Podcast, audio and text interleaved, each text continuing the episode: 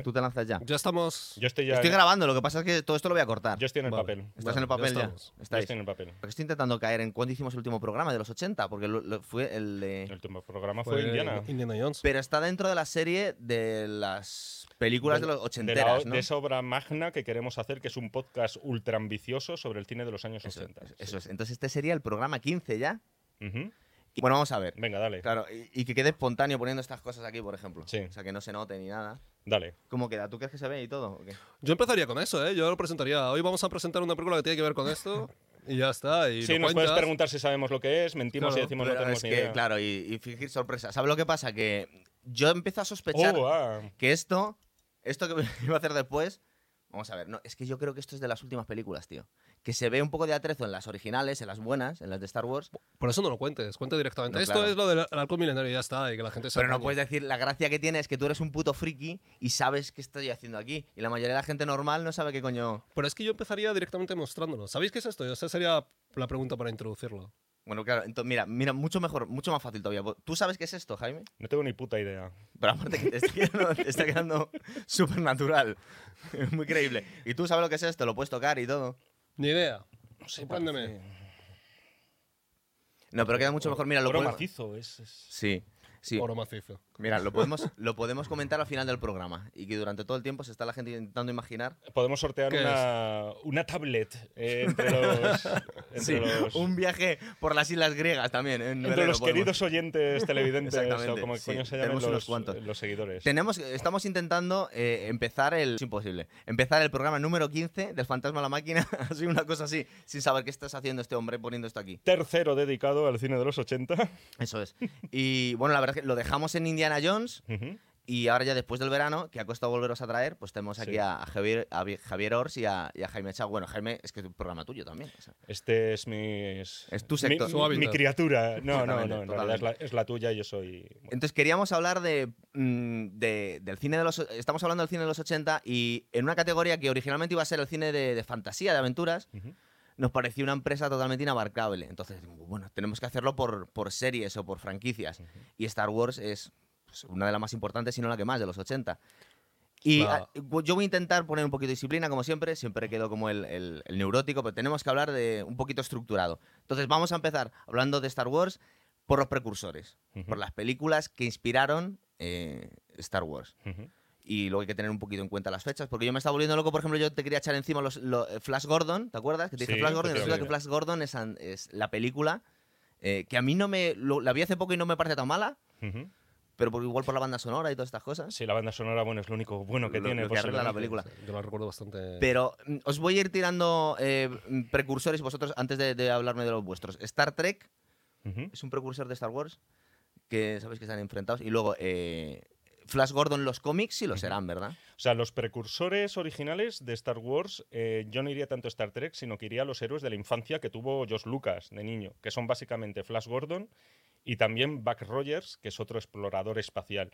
El tema de Flash Gordon es interesante que lo saques porque uno de los grandes villanos de ese cómic es el emperador Ming, que también aparecía en la película que se hizo en los 80. De ese emperador salió luego Lord Palpatine o Caballero Sith, que es el emperador de, de la saga galáctica. Entonces estos son como los, si los quieres llamar así, los más genuinos, los sentimentales de Lucas, con los que él creció y como él luego vendió la saga a los productores, porque claro, este se tenía que poner delante de personas de 40, 50 años, más mayores que él, y explicarles toda esta historia de, de Wookiees y de, no de Ewoks, que sería posteriormente, de robots y tal, explicarlo para que los ejecutivos lo entendieran y le compraran la idea. Hay que tener en cuenta también que en aquel momento el, el cine, por ejemplo, el cine de los vaqueros esta- estaba, eh, estaba declinando, ya no era tan ya. importante y además una de las cosas que quería hacer era recuperar aquellos héroes, traerlos, vol- volver, reciclarlos al momento, que es también lo que, lo que influyó en, en su idea de Indiana Jones, ¿no? También Claro, sí. volver a traer Es esos que, héroes. de hecho, él, eh, él mismo lo dice. Él quería eh, resucitar el cine que él había mm, disfrutado de niño, traer esos arquetipos tan, tan marcados, tan obvios, ¿no? Del bien y el mal, porque él consideraba que la infancia y la adolescencia de los Estados Unidos no estaba teniendo eso. Fijaos en las películas que por aquel Hmm. entonces pues estaban triunfando. Los Padrinos, Sí. eh, Taxi Driver, eh, La conversación de Coppola, posteriormente Apocalypse Now. Es un cine eh, muy psicológico, muy retorcido en lo que a moral se refiere, entre quiénes son los buenos y los malos de cada historia.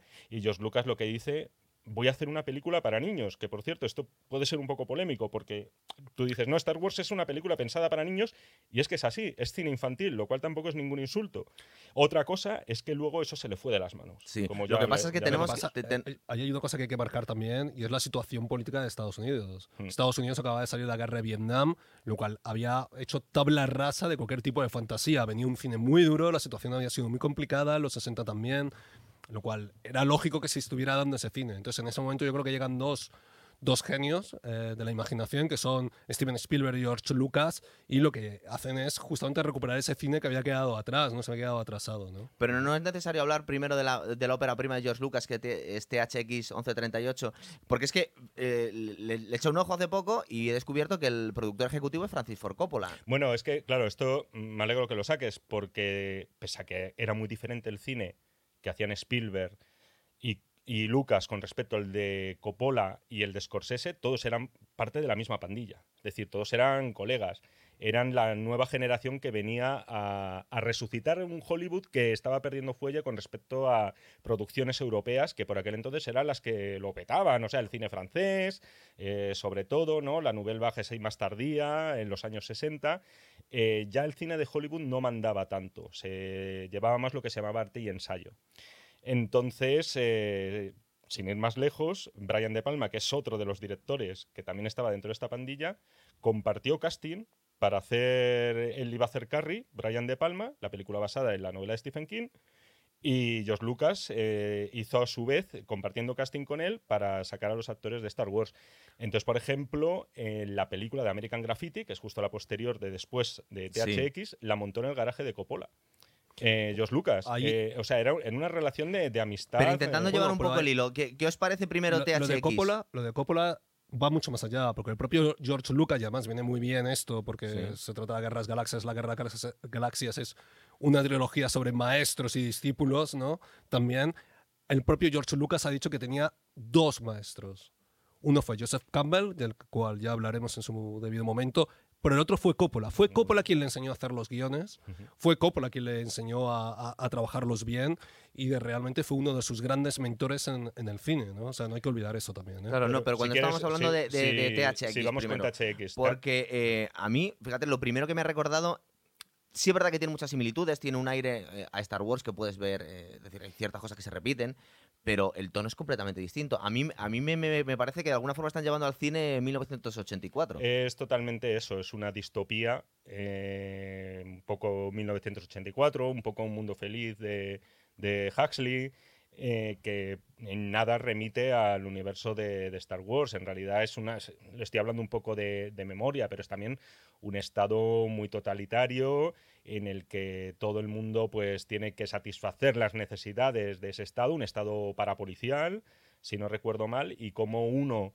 de estos ciudadanos de ese estado, que es Robert Duvall, pues ve la posibilidad de rebelarse contra el sistema. Estoy hablando un poco de oídas, Sí, pero sí. a grandes rasgos era una historia muy simple que él además había desarrollado anteriormente en un corto, porque Lucas al final eh, forma parte de esa generación que se forma como cineasta en las universidades. Él estudió en la Universidad de California, como otros tantos, ¿no? De aquella época, de, de ese nuevo Hollywood.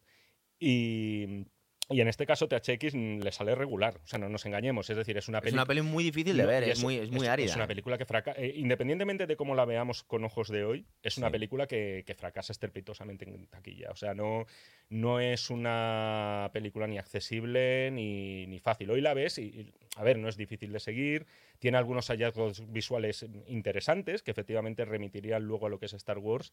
Pero bueno, se queda en una rareza que. que Es que es muy rara, pero ¿verdad? ahí, pero ahí trabajó, Rara. trabajó dos cosas, el sonido Sí. y precisamente la imagen, que yo creo que fue un, fue un campo de experimentación Mm. que luego aplica con gran éxito después en la, en la- en la saga Es de Star Wars. es ¿no? que hay que ponerse también en, en un poco lo que era George Lucas y lo que ha sido después. O sea, George Lucas, que ahora es poco más o menos como Walt Disney, eh, George Lucas era un director independiente. Es decir, es lo que hoy se entendería como cineasta independiente, un señor que quería hacer un cine al margen de lo que demandaban los grandes estudios y fuera de toda presión de, de cualquier productor. Y, y sus dos primeras películas, porque supongo que ahora hablaremos de. American Graffiti, es. eh, es un cine eh, realmente más intimista, si lo quieres, eh, más psicológico y muy lejano a lo que produciría y dirigiría el después. Eso, eso te iba a decir, yo noto esas, esas dos, esas dos cues- cuestiones. Es decir, primero que Josh Lucas, en realidad luego eh, a posteriori se da cuenta que no ha tenido una carrera como director muy amplia, porque ha hecho muy poquitas películas. Es que George Lucas. Dirigirlas él. Es que George Lucas, eh, en realidad, yo Creo tengo, que tiene serias- cinco o seis tengo películas. serias dudas de que quisiera ser director. Estamos adelantando cosas, Claro. pero George Lucas, en cuanto vio la oportunidad, se quitó de en medio como director y él dijo: Yo no puedo seguir haciendo esto porque su criatura, que era Star Wars, le demandaba eh, otro tipo de, de labores y más en producción y merchandising, como ya veremos, porque este, este universo es muy amplio. Y se quitó de en medio y prefería delegar. Luego recuperaría, es verdad que volvería a dirigir las precuelas, pero bueno, eso ya es otra Y historia. por otro lado, ¿nos parece que tanto THX como American Graffiti no se parece absolutamente nada? Es decir, en algunas cosas sí, sí nos recuerda, eh, tenemos cosas en común, sobre todo lo que veo, lo que me has dicho tú, el, el- el- el- el sonido y la imagen, sí, muchas cosas que nos recuerdan. De hecho, la estaba viendo yo esta mañana y me estaba dando cuenta que muchos efectos de sonido están clavados. Es decir, parece que han utilizado el mismo sonido. No, es que el de sonido, de hecho, él lo llama THX, ¿no? Sí, lo bautiza verdad, el que Él revoluciona. rebautizaría Es verdad, es verdad. Pues yo creo que muchos, muchos efectos de sonido, muchos pitiditos los utiliza, porque son exactamente lo- los mismos. Pero claro, que, que se parece a American Graffiti o THX, que es una película muy, muy dura, a Star Wars, que tiene, pues lo podríamos discutir, tiene algunas cosas un poco infantiles. Y es mucho más accesible para todos los públicos. De hecho, es una de las películas como franquicias de las más vistas de todos los tiempos. Y las otras dos películas no son para todos los públicos, ¿verdad? Por lo menos la primera, para nada. La primera para nada y American Graffiti, que no lo hemos dicho, pero bueno, vienen a ser, en realidad es una película muy minimalista. Sí. Yo tengo aquí Porque- apunto una curiosidad que es cuando el, el THX gustó en los estudios y le encargaron dos películas. American Graffiti y otra. Pero digamos que tenía como un contrato para hacer dos películas después de, THX. O sea que digamos que lo que a mí más me llama la atención es cómo puede ser que una persona haga esas dos películas, American Graffiti y Star Wars. Él es demencial con- completamente. Él concibe American Graffiti, es un proyecto suyo, es un guion suyo, y él lo concibe como un homenaje a, la- a su juventud, en realidad, ¿no? A, la- a esa juventud de finales de los 50, principios de los 60, el rock and roll está muy presente. Que por cierto tiene un final, eh, American Graffiti, que, que- que para mí es lo mejor, que son esos títulos eh, de crédito finales en los que te viene a decir que, bueno, que muchos de estos chavales es que acabaron falleciendo en Vietnam, ¿no? Eh, después de la guerra, lo cual te, te- te obliga a revisionar la película de nuevo, ¿no? Sí. Lo que es cierto es que American Graffiti, al contrario que THX, fue un bombazo de taquilla. Es decir, no fue el bombazo de Star Wars, porque eso, bueno, lo han conseguido dos películas más. Pero THX en una película, perdón, eh, American Graffiti, una película hecha con cuatro dólares, muy poquito dinero, y recaudó millones y millones de dólares. Fue un exitazo. Sí. Hay que, hay que- también hay que señalar que, por ejemplo, Coppola sí volvió esos años en dos películas, ¿no? Fue en Rebeldes y fue en Rumble Fist, ¿no? Sí, es verdad, y sí, volvieron y es, es muy curioso que revisen la juventud de los dos directores que además están en el mismo grupo, ¿no? Es cierto, Ujú. es cierto. Bueno, eh, yo creo que tendríamos que hablar de dos películas más. De, de, de la película de, de la, la forta- la fortaleza oculta, yo la traduciría así, pero no sé si la tradujeron aquí exactamente. Pues Volvemos fíjate, a nuestra eterna conversación, Jaime. Con tu permiso, y como detalle a los, a los espectadores visuales, eh, traigo aquí el DVD, que curiosamente la película la titulan en castellano La Fortaleza Escondida, pero cuando tú te la pones en el DVD, eh, el subtítulo en español te pone La Fortaleza Oculta. O sea que, Bueno, tal cual tú prefieras. Pero bueno, tampoco se distingue tanto. O sea que otros, otros destrozos más grandes hemos visto. A ver, esto es, eh, es una historia que quizá mm, yo nunca se lo he oído a Josh Lucas. Es decir, yo nunca le he oído a Josh Lucas decir en una entrevista o en Me un basé libro, en esta decir, película. Me basé en esta película. Parece ser que efectivamente él sí que es un adorador del cine de eh, Akira Kurosawa. De hecho, él le produjo una película en Estados Unidos. eh, eh, quiero decir, George Lucas a Kurosawa en los 80, que era Kagemusa, La sombra del guerrero. Un- Una película muy buena. Efectivamente. Y entonces eh, tú te coges la sinopsis de La Fortaleza Escondida y cómo resumirla. Eh, la película empieza, eh, está ambientada en el Japón feudal, en el siglo XVI, una guerra entre clanes, ¿no? No hay que entrar en, en más detalles. Dos soldados desertores, dos soldados desertores, uno más bajito, otro más alto, que se llevan muy mal entre ellos y se empiezan a picar entre ellos. Y lo que único que quieren es conseguir oro. Eh, C3PO, R2D2, con toquecito, un toquecito de, de Han Solo también, ¿no? Por aquello de la querencia al dinero. Eh, mientras están vagando y huyendo de uno de los clanes, eh, se encuentran con un general imponente, un tipo eh, muy sabio, fuerte, que impone muchísimo respeto, que lo interpreta Toshiro Mifune y que bien podría ser Obi-Wan Kenobi. ¿Qué pretende este general? Este general quiere reclutar a estos dos paniaguados, que al final no tienen donde caerse muertos, para ocultar a una princesa que está siendo perseguida por uno de los clanes. Es decir, tenemos, eh, tenemos al, héroe mítico, tenemos a la princesa y tenemos a los dos esbirros que sirven para, bueno, poco como relleno, pero que de alguna forma ayudan al héroe principal, que sería Toshino Mifune, eh, a rescatar a esta princesa y librarla de las garras de uno de los clanes. Pequeño detalle formal, que esto para mí, a mí yo tenía alguna duda y me ha convencido de que George Lucas se inspiró eh, como opinión personal en la fortaleza escondida, ¿vale? Las cortinillas. Las transiciones entre. ¿Os acordáis las transiciones entre escenas de Star Wars? Que solo debe ser en la primera película, ¿verdad? Porque ya en el Imperio contraataca. Sí, sí, sí, sí, sí, que sale el, por lo menos en el Imperio seguro, en el retorno yo creo que también. Eh, Kurosawa utiliza las mismas transiciones. Las cortinillas de repente, para que la gente se haga una idea, cuando de repente vemos las naves del Imperio y vemos a, a Luke en el planeta Dagoba, pues se corre la pantalla a un lado, bien por una esquina, bien de forma horizontal, y así se produce la transición entre escenas. Si encuentras, si encuentras, esas similitudes, entonces sí te doy la razón, pero a mí me parecía en un momento un poco cogido por los pelos, porque que me hablan de C3PO y R2D2 comparándolo con con unas figuras que también podían haber sacado de, Don Quijote y Sancho Panza. De, de hecho, es como el tema universal. Bueno, yo creo que es que el, dúo eh, viene de la literatura, tienes ahí, sale de Don Quijote y Sancho, pero luego lo tienes en Sherlock en Watson. ¿no? También, es verdad. Y, más bajito también. Claro, ahí, lo, tienes. Vamos a tener. Pero también lo tienes de las parejas cómicas de los años 20. ¿eh? Mm. Y ahí es, yo creo que es importante. ¿eh? También es posible. Porque yo creo que, que, Un gordo y flaco, un, gordo y flaco, todo esto. Yo, yo creo que vienen más de ahí, fíjate. Porque, porque realmente C3PO y R2D2 lo que tienen es una vis más cómica, ¿no? Es alguien que te levanta un poco la seriedad ¿no? del argumento, ¿no? Es verdad. Bueno, y tendríamos que hablar un poquito, que lo hemos mencionado antes, ¿qué, qué importancia crees que pueden tener los cómics de Flash Gordon? Pues ahí me has pillado un poco porque no estoy muy puesto en Flash Gordon, pero, básicamente Flash Gordon, si, no ves la película, es, un, que, es un jugador de, de, de, béisbol, me parece, sí, es verdad que por unos azares acaba eh, viajando en una nave espacial y transportado a otra galaxia y a otro planeta, ¿no? Y se enfrenta también a una serie de fuerzas imperiales. Hay también una princesa, eh, si no recuerdo mal, y cuenta en su camino con una serie de ayudantes. Quizás este sería el momento para hablar de. Claro, es que al final, cuando vamos a hablar de similitudes. Pues también tiene similitudes con este gran fracaso que tuvo Disney con John Carter, ¿no? Que también eran cómics del principio del siglo. Es decir, son cosas que de alguna forma no sabemos eh, cuál vino antes que otro, pero tuvieron que tener alguna influencia en, George Lucas, sobre todo cuando era joven, claro. Yo, creo que sería el momento de. Claro, si nos enfrascamos con las influencias de Star Wars. Estamos casi terminando. No, no vamos a acabar. Pero lo cierto es que al basarse él en una serie de arquetipos eh, prácticamente milenarios, como hace George Lucas en sus películas, vamos a encontrar similitudes, eh, todas las que queramos, anteriores y posteriores. Entonces yo creo que es el, momento de poner en valor también la figura de este antropólogo, como ya ha apuntado antes Javi, Joseph Campbell. ¿no? Sí, Joseph Campbell, pero yo creo que a lo mejor todavía... Mira, que hablaste del último programa de él también. sí, Joseph Campbell es muy importante, pero el... Y en Star Wars todavía más, ¿no? Vale. Pero yo creo... Yo voy a arriesgarme, ¿eh?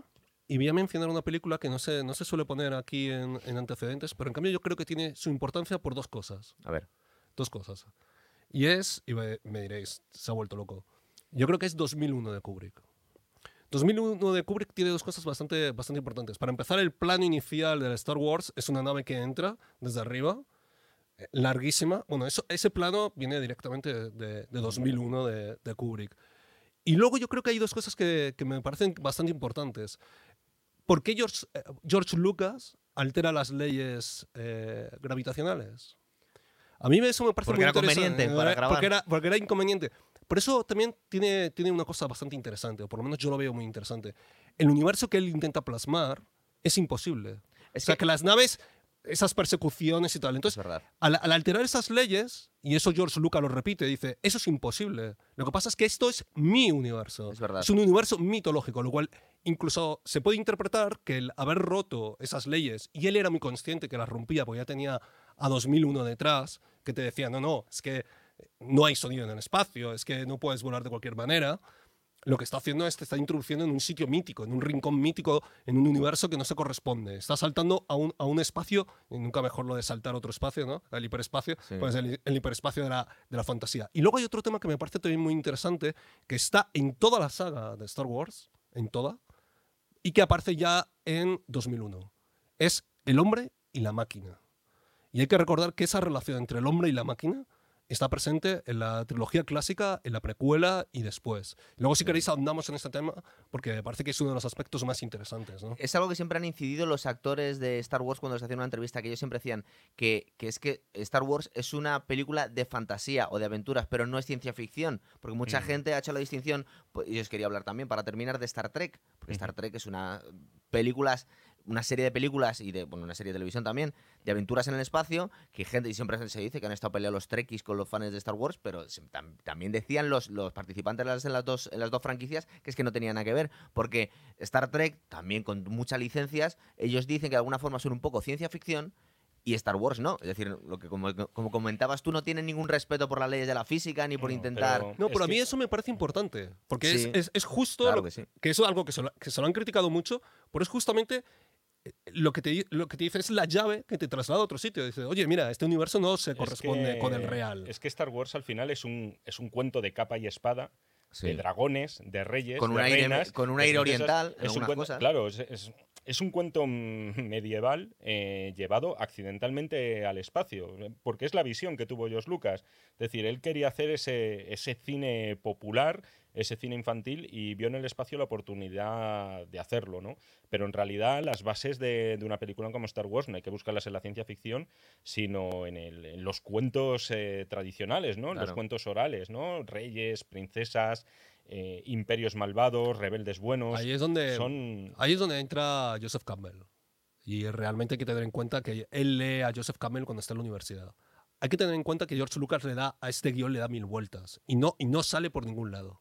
No le sale la historia. Entonces en un momento dado se acuerda del libro de Joseph Campbell que leyó, que me parece que era Las máscaras del héroe.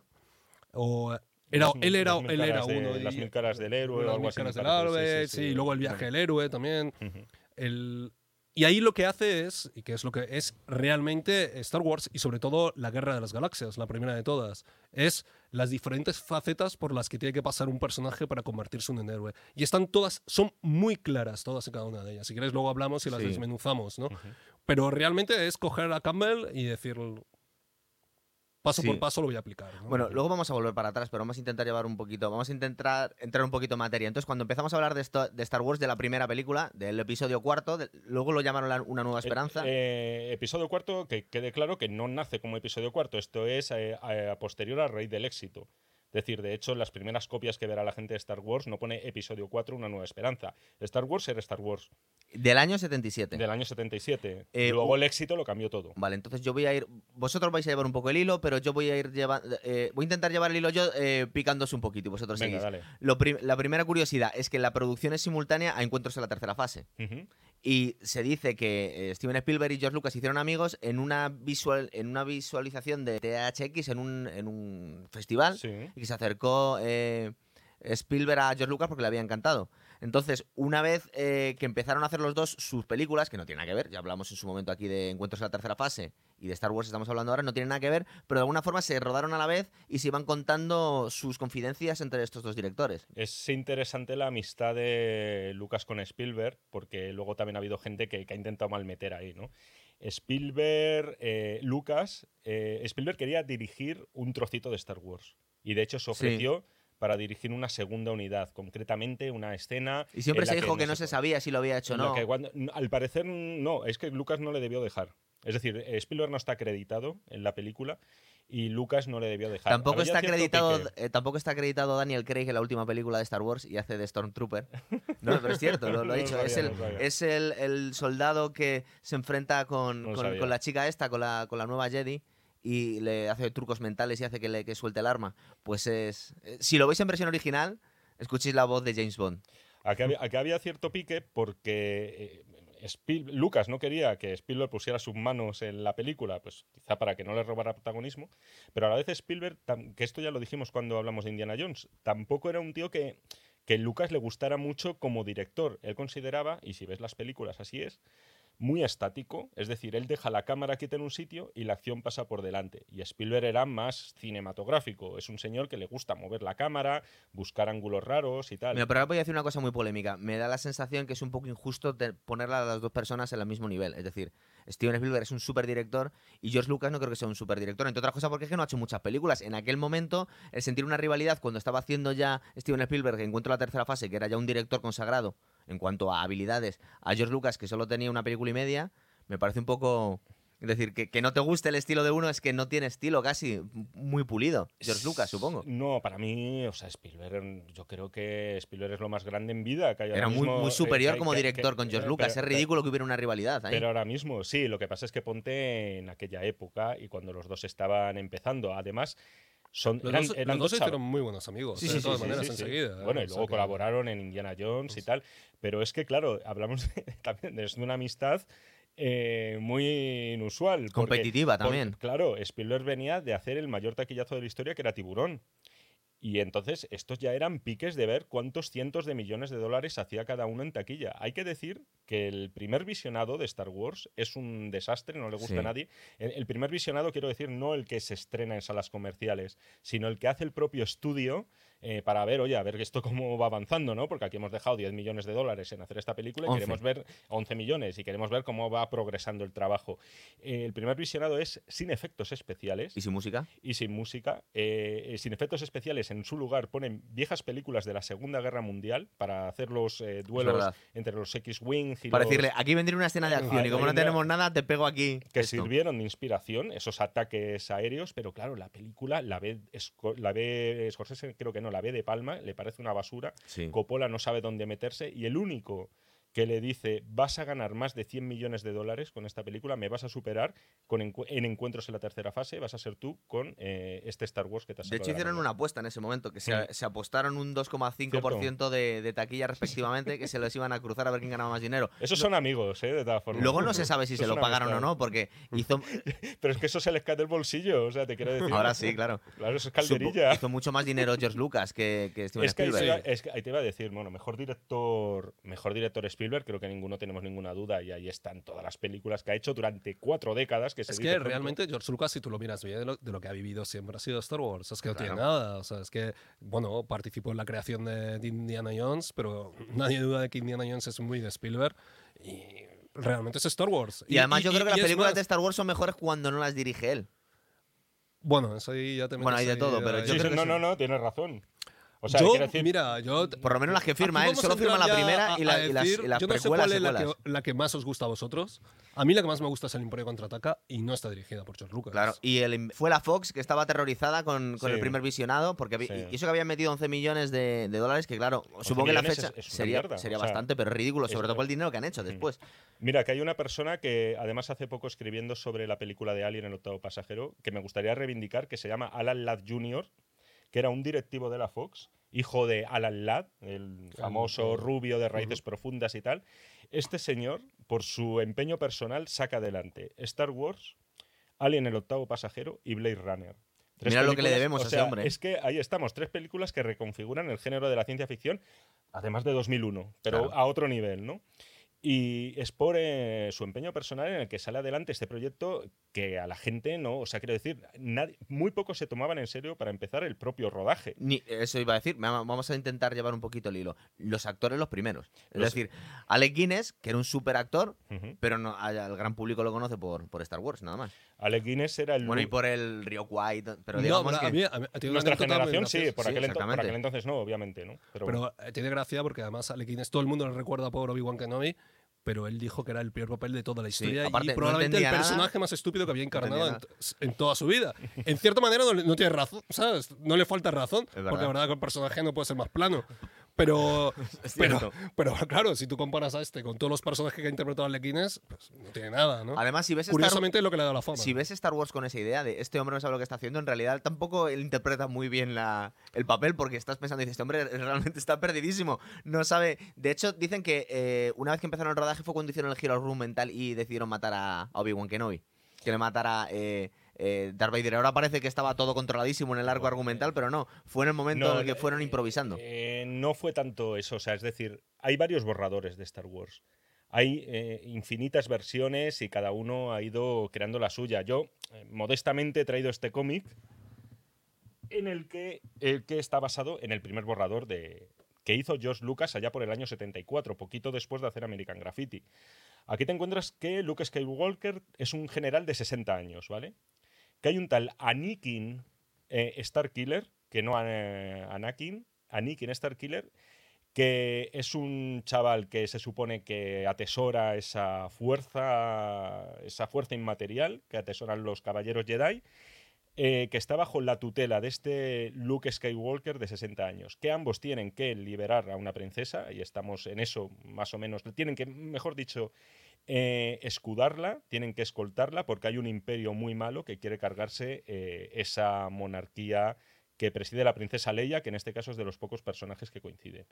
Y Han Solo es verde y tiene escamas. O sea, Estaba viendo qué mayor está Luke Skywalker en la primera película y sale eh, con barba blanca. ya. Sí, sí, sí. La verdad es que está. La vida Jedi al final son demasiados excesos. ¿no? Luego, a, a ver si tenemos narices al final del programa. Intentamos hacer. eh, distin- intentar adivinar que. apar- eh, si es una película lo que podríamos considerar que está promocionando eh, una- un gobierno republicano. Algo. Es decir, es una película de derecha, de izquierdas, medio pensionista, porque es muy, muy difícil de, adivinar, ¿verdad? Tiene un popurrí muy grande. Los monarcas son republicanos. A ver, una, una de las numerosísimas inspiraciones que dicen eh, tuvo Darth Vader fue Richard Nixon. Eso es una de las cosas que se dicen. Entonces ya a partir de ahí, pues solamente tienes que Pero atar cabos. Darth Vader se supone que era el, el- Era un- el- un- el- el villano principal, aunque luego nos dicen que hay otro por encima en la primera película y se que, no desarrolla. que no aparece, que no aparece, cierto. El exactamente. emperador no aparece en la primera película. Exactamente. Bueno, vamos a seguir con. Vamos a intentar seguir con, con curiosidades. Eh, parece ser que Alec Guinness, un momento del rodaje lo quiso abandonar y solo le convencieron ofreciéndole un porcentaje de, de la recaudación. Que en el momento supongo que tampoco debía creer que iba a hacer mucho dinero, pero, pero el caso es que no debió salir mal. Porque de hecho aparece en la, el retorno al Jedi, aparece otra vez, en un momentito. me Aparece parece. en el Imperio Contraataca. También, y pues aparece en el retorno Y en el del Jedi. retorno del Jedi también. Eso es. Que, que, por cierto, uno de los eh, actores que se barajaron para hacer bien de Obi-Wan, bien de Darth Vader, eh, y en esto entronca con la querencia de George Lucas por las películas japonesas, era Toshiro Mifune. Sí. Es decir, él tenía intención de contar con, con Toshiro Mifune para hacer eh, algún papel importante, bien como maestro Jedi o bien como emperador. Toshiro Mifune era de la misma opinión que Alec Guinness y dijo que eso era una película muy tonta para niños y que él no tenía nada que hacer allí. ¿Sabéis ¿no? que lo mismo que dijo Sean Connery cuando le ofrecieron interpretar a Gandalf en la trilogía de, Sí, sí, Eh, claro, claro. los sí, sí. Es un poco esa historia, que luego no son capaces tampoco de tener esa, esa visión que tenía George Lucas, porque. hay- hay- hay que Siempre se ha dicho que es un tío muy extraño a la hora de tratar con gente, que no tiene una persona que no tiene don de gentes, que el, que el, el casting estaban asustados con él porque no sabían qué pretendía de Hombre, y qué que quería de ellos. Es, una película nueva. o sea, Sí. Digamos, lo que digamos ahora la tenemos muy vista, pero en aquel momento era un espectáculo nuevo para el cine y nadie sabía realmente ni cuál era el Ni- destino, ni, ni cuáles los eran los actores. espectadores, ni lo que iba a provocar. Y los sea, actores sea, tampoco lo sabían. Los actores decían, para empezar, que George Lucas era un chaval de treinta y pocos años. Sí. Es decir, que nadie se lo tomaba en serio allí. Eh, para empezar, los propios actores, que eran un poquito más jóvenes que él, menos Harrison Ford, que era un pelín más mayor, ¿no? Pero claro, eh, George Lucas estaba desesperado porque la gente veía que no le trataba a nadie en serio. Decían, venga el perro, que venga aquí el perro, tal, refiriéndose a Chihuahua. Y entonces, claro, George Lucas estaba como desesperado, no sabía No le tenía "Joder, el ningún respeto, es cierto. No le tenía ningún respeto. De hecho, hay una frase que le estaban repitiendo siempre, sobre todo a Harrison Ford, que decía que tú puedes eh, teclear esta mierda, pero nadie es capaz de pronunciarla. Nada, lo de, lo de, por ejemplo, Carrie Fisher decía lo de. Carrie ¿cómo- Fisher que debía tener 18 años, tenía 19 años. ¿eh? 19 años, decía ella. ¿Cómo voy a decir esto de he sentido su fétido olor desde que puso el pie en mi nave o algo así por el estilo? Son frases muy grandilocuentes. Voy a meter otra, otra cuña aquí. Es muy importante y de hecho parece ser que, que salvó la película incluso de, de llegar a, a- a buen puerto, porque las primeras visualizaciones lo querían cancelar toda la gente, pero cuando llegó la música de Williams, que se la había prestado de alguna forma recomendado Spielberg a Lucas, Sí, es cierto, sí. eh, Sí. la verdad es que le da un toque completamente distinto. De hecho, eh, a mí me parece que una de las grandes, eh, uno de los grandes aciertos y que salvan la película de Star Wars, que a mí, fíjate, os voy a decir una barbaridad, me parece que la primera película no es tan buena, pero Harrison Ford y, y- y John Williams la, la salvan. Mm. De hecho, yo creo que el gran hallazgo. Hay dos personajes en toda la trilogía, la primera, que a mí me parece que la salvan, y es Harrison Ford y Darth Vader. O sea, También, realmente que es son verdad. los dos grandes personas. Y de hecho, Vader es el, el gran protagonista de, de verdad. la, de la primera trilogía, que por cierto, al hacer la precuela, desde mi punto de vista, se cargan el personaje, porque la verdad es que tiene. Cargan todo. Se cargan todo, Nos pero sobre todo ese, ese, ese, ese aura mística que tiene, ¿no? Eh, Sí, es eh. Darth Vader, esa leyenda de haber sido un verdadero criminal, ¿no? Y luego te cuentan la precuela y dices, pues, Es verdad. mira, chico, yo. Además, tú te vas a quedar a gusto luego destripando las precuelas y las secuelas que sé que les tienen mucho cariño. No, no, no. Es que a, So- a lo mejor os sorprende y las defiendo. sobre ¿eh? todo el corta y pega que me puso Josh Lucas después de unos años después. Voy a intentar arreglar los efectos especiales. No, pero a ver, lo del tema de los efectos especiales ya tiene que ir aparte. Pero no, sí, lo que os iba a decir A antes. eh, los actores tampoco estaban muy contentos con George Lucas No. y su forma de dirigir, porque él básicamente tenía dos instrucciones que darle a los actores. Eh, haz lo mismo otra vez, pero mejor. Y luego eh, más rápido y más intenso. O sea, eso era esto dicho por el propio Harrison Ford, ¿no? En entrevistas y Sí. Carrie Fisher coincidía con esa, con esa versión. Era mal director de actores. Es decir, no era un tío que tuviera. Yo creo eh, que es muy, don- muy buen creador de universos, pero es mal director de cine. Efectivamente. Bueno, Bueno, es que es- es- a ver, yo tampoco. Tampoco diría- es que Star Wars ne- necesite unas interpretaciones Eh, eh, dignas sí, del padrino. es O sea, que- quiero decir que, que es que dejémonos de Vol- historias. volvemos a repetir es. que Eh, Stallone sí. estuvo a punto de hacer de, de Han Solo Era, era el Pacino, ¿no? y también. Al Pacino le llegó Los la dos. oferta. Sí, y, sí. y Stallone también. Yo creo que cada uno se quedó muy bien haciendo lo que. Haciendo Ah, lo que hacía. Importante esto también, ¿eh? Eh, Una de las cosas que más daba miedo a los estudios es que en Star Wars no había ni una sola estrella. Es decir, estabas Alec Guinness, ¿vale? Es verdad. pero bueno, Alec Guinness estaba ya amortizadísimo, ¿no? No había ni una sola estrella. Y esto abrió la veda a que, igual que ocurrió con Tiburón, que tampoco tenía ninguna estrella, eh, a que las superproducciones no necesariamente tenían que tener eh, arriba del todo eh, el nombre de alguien contrastadísimo para sí, que pudieran triunfar se hizo. sí, para es que verdad. pudieran triunfar en taquilla, ¿no? Entonces también abrió esa, entre otras de las muchísimas cosas que cambió Star Wars, también le dio un pequeño giro que a mí eso me parece muy positivo del Star System. No tienes por qué tener a Robert Redford y Paul Newman eh, necesariamente en una película para que puedan funcionar. Aparte que se te comentó el presupuesto, que podría ir a efectos especiales. Con, eso- con sus salarios, claro, supongo. Bueno, cuando estamos hablando de la música, parece ser que a, a- a George Lucas le maravilló. De hecho, estuvo llorando a teléfono diciendo que, que era maravilloso lo Sí. que había creado. La verdad es que es buenísima la, la música es de, que, de- bueno, John Williams, eh, joder, que cualquier cosa que se diga, él para empezar, eh, eh, también, al igual que en la propia película, el estilo de, lo- de John Williams es eh, muy clásico, es decir, remite eh, a otro Hollywood que no era el de aquel momento. Es verdad. Remite a, a la edad de oro de los compositores de, de Hollywood, ¿no? Y claro, cuando George Lucas ve que, que, eh, se abre la película, la secuencia inicial, con ese crucero espacial eh, persiguiendo a la nave de la princesa Dijo, y con la música tronadora de John Williams, dijo, esto a lo mejor eh, al final no solo va a cubrir costes, sino que puede tener cierto éxito. Espera, luego tengo una curiosidad que es que eh, el- la única música que se sale un poco de- del estilo John Williams es la música de la cantina, cuando entran en... Y parece ser que, que es que le pidió, como favor personal, que quería que hiciera una especie de proto-rock jazz. Eso es la, la- la petición que le hizo. Es decir, quiero una música muy extraña. Y me gustaría que sonara como algo así. Tú fíjate, como compositor musical, que te encarguen eso, a ver cómo le da forma. Y dice, yo quiero que sea algo así como que alguien encuentra una partitura mil años después de su creación y la interpretan de forma muy extraña. Es decir, que suene raro. Y suena raro, pero yo no sé si, si podemos Suena- ver pero tanto suena, en esa suena muy jazzístico, ¿no? Sí, es verdad, suena jazz. Hombre, la- ya la se famosa nota, ¿no? música. Pero tiene mucha gracia. A mí me parece que esa escena es de las ¿Verdad? mejores, ¿no? De la, pre- de la sí. primera parte. Además, creo que es una escena que se ha quedado en la retina popular. O sea, todo el mundo lo recuerda y de hecho yo creo que después lo, lo intenta, ¿no? No sé, pues, ahí luego Sí. se, lo se vuelve a replicar, Luego lo vuelve ¿no? a hacer. Y, y y está hecho por unos muñecotes un poco de coña que parecen los Fraggles Sí, tocándolo, de, pero. hecho, Sí. eso, eso luego lo editó, es de lo que más editó Sí, es verdad. George Lucas y creo que ahí en ese caso mm, ni todo lo hizo bien mal editándolo, ni todo lo hizo bien, ¿no? Yo creo que en ese caso acertó un poco con según qué pero es, ya es- un salón de bar de, de cualquier oeste, de cualquier Es película verdad. del oeste. Y de hecho tienes tu tiroteo, tienes tu pelea y tienes eh, la persona que está tocando el piano, que en este caso es un conjunto de jazz. Claro. Pero vamos, es igual, ¿no? Sí, Sí, sí. eh, eh, volviendo a lo del tema de John Williams, que no lo quería pasar por alto, y es que él con esta película, con esta saga, igual que luego haría con la saga de Indiana Jones, devuelve a los personajes el leitmotiv musical.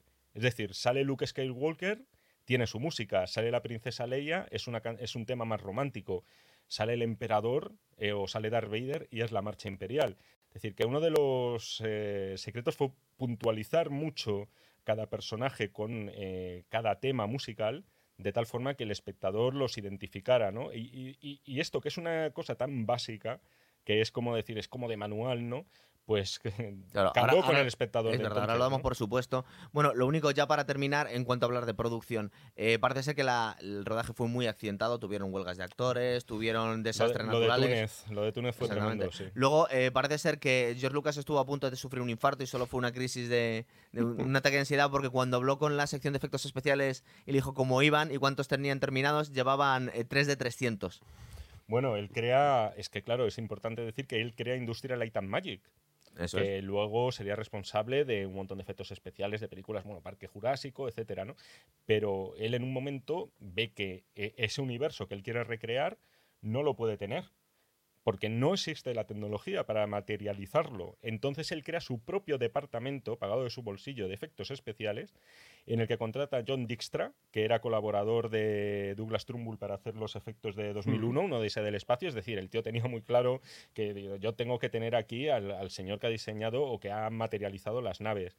Crean un nuevo sistema informático que consiste en un ordenador que va siguiendo a las maquetas, porque lo que vemos en Star Wars, que esto a los niños de hoy les sorprenderá mucho, pero son maquetas. Son maquetas todas. Sí. Se Son reproduce maquetas. todo en maquetas. Efectivamente, como mucho con el mate painting este detrás, como Sí, para, además van moviéndolas. para- los- claro, claro, van moviendo las maquetas y van destrozando las Es maquetas en vivo, que es que hoy en día eso, claro, lo cuentas y el resultado, pues eh, lo tienes en pantalla.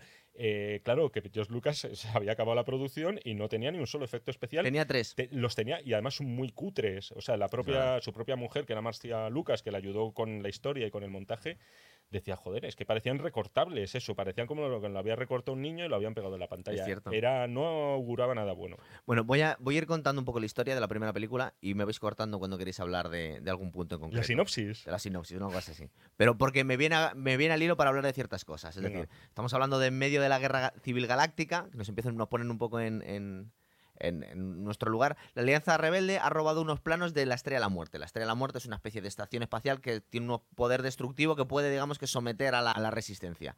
Y bueno, todos conocemos el, asalto a la nave rebelde y cómo llega eh, Darth Vader y, captura a la princesa y la princesa eh, pone los planos de la Estrella de la Muerte en unos, en unos droides y los manda a Tatooine. Y bueno, de hecho aquí es donde se cruza con la, podemos decir precuela, es un spin-off, la película que han llamado Rock One, Rogue One, ¿no? que nos cuentan cómo se habían obtenido los planos de la Estrella de la Muerte. Ujú. Que es casi más que- espectacular que la película que viene después, claro. Sí, R- Rogue One, de hecho, yo creo que es justamente es de, la, de las últimas películas que han hecho, Sí. es la mejor, yo creo. Y, y no es que sea una maravilla, ¿eh? No, pero está bastante Tampoco. bien, sí. Y tiene esa parte muy violenta, ¿no? Que hay, que hay al momento, hay al final, ¿no? Y hay algunas escenas que no, no parecen del universo de Star Wars. Yo lo que lamento es que el director no hubiera cogido y hubiera se hubiera lanzado totalmente y hubiera planteado ahí un Vietnam durísimo, lleno de sangre, que hubiera sido muy original y lo hubiera mejorado. Hombre, lo que pasa es que ya en las primeras escenas de Star Wars, cuando vemos el, el- el asalto a la nave rebelde, eh, sobre todo cuando ya hemos visto muchas películas posteriores, vemos que ahí se nota todavía que hay bajo presupuesto. Aparte que se está haciendo que es una película de los años 70. Entonces se ve todavía un poco los decorados un poco artificiales. El primer... eh, eh, el, el primer iba a decir uniforme de, de Darth Vader es un poco la cabeza es más grande todavía queda un poco eh, está poco pulido los, los, los uniformes podemos ver ahí se ve un poquito de coña eh, los láseres no están muy bien apuntados comparo con hacia dónde va es decir todavía se ve se ve mucho la falta de presupuesto de la primera comparo con la segunda y la tercera Pero fíjate, tiene una entrada que tiene la entrada de Darth Vader, que Sí. me parece que es prodigiosa. O sea, yo me parece que eso lo, lo consiguió. Hay una batalla, de repente se abren las puertas, se matan entre los rebeldes y los, los del Imperio, y de repente llega Darth Vader y es como, aquí, aquí hay algo importante, ¿no?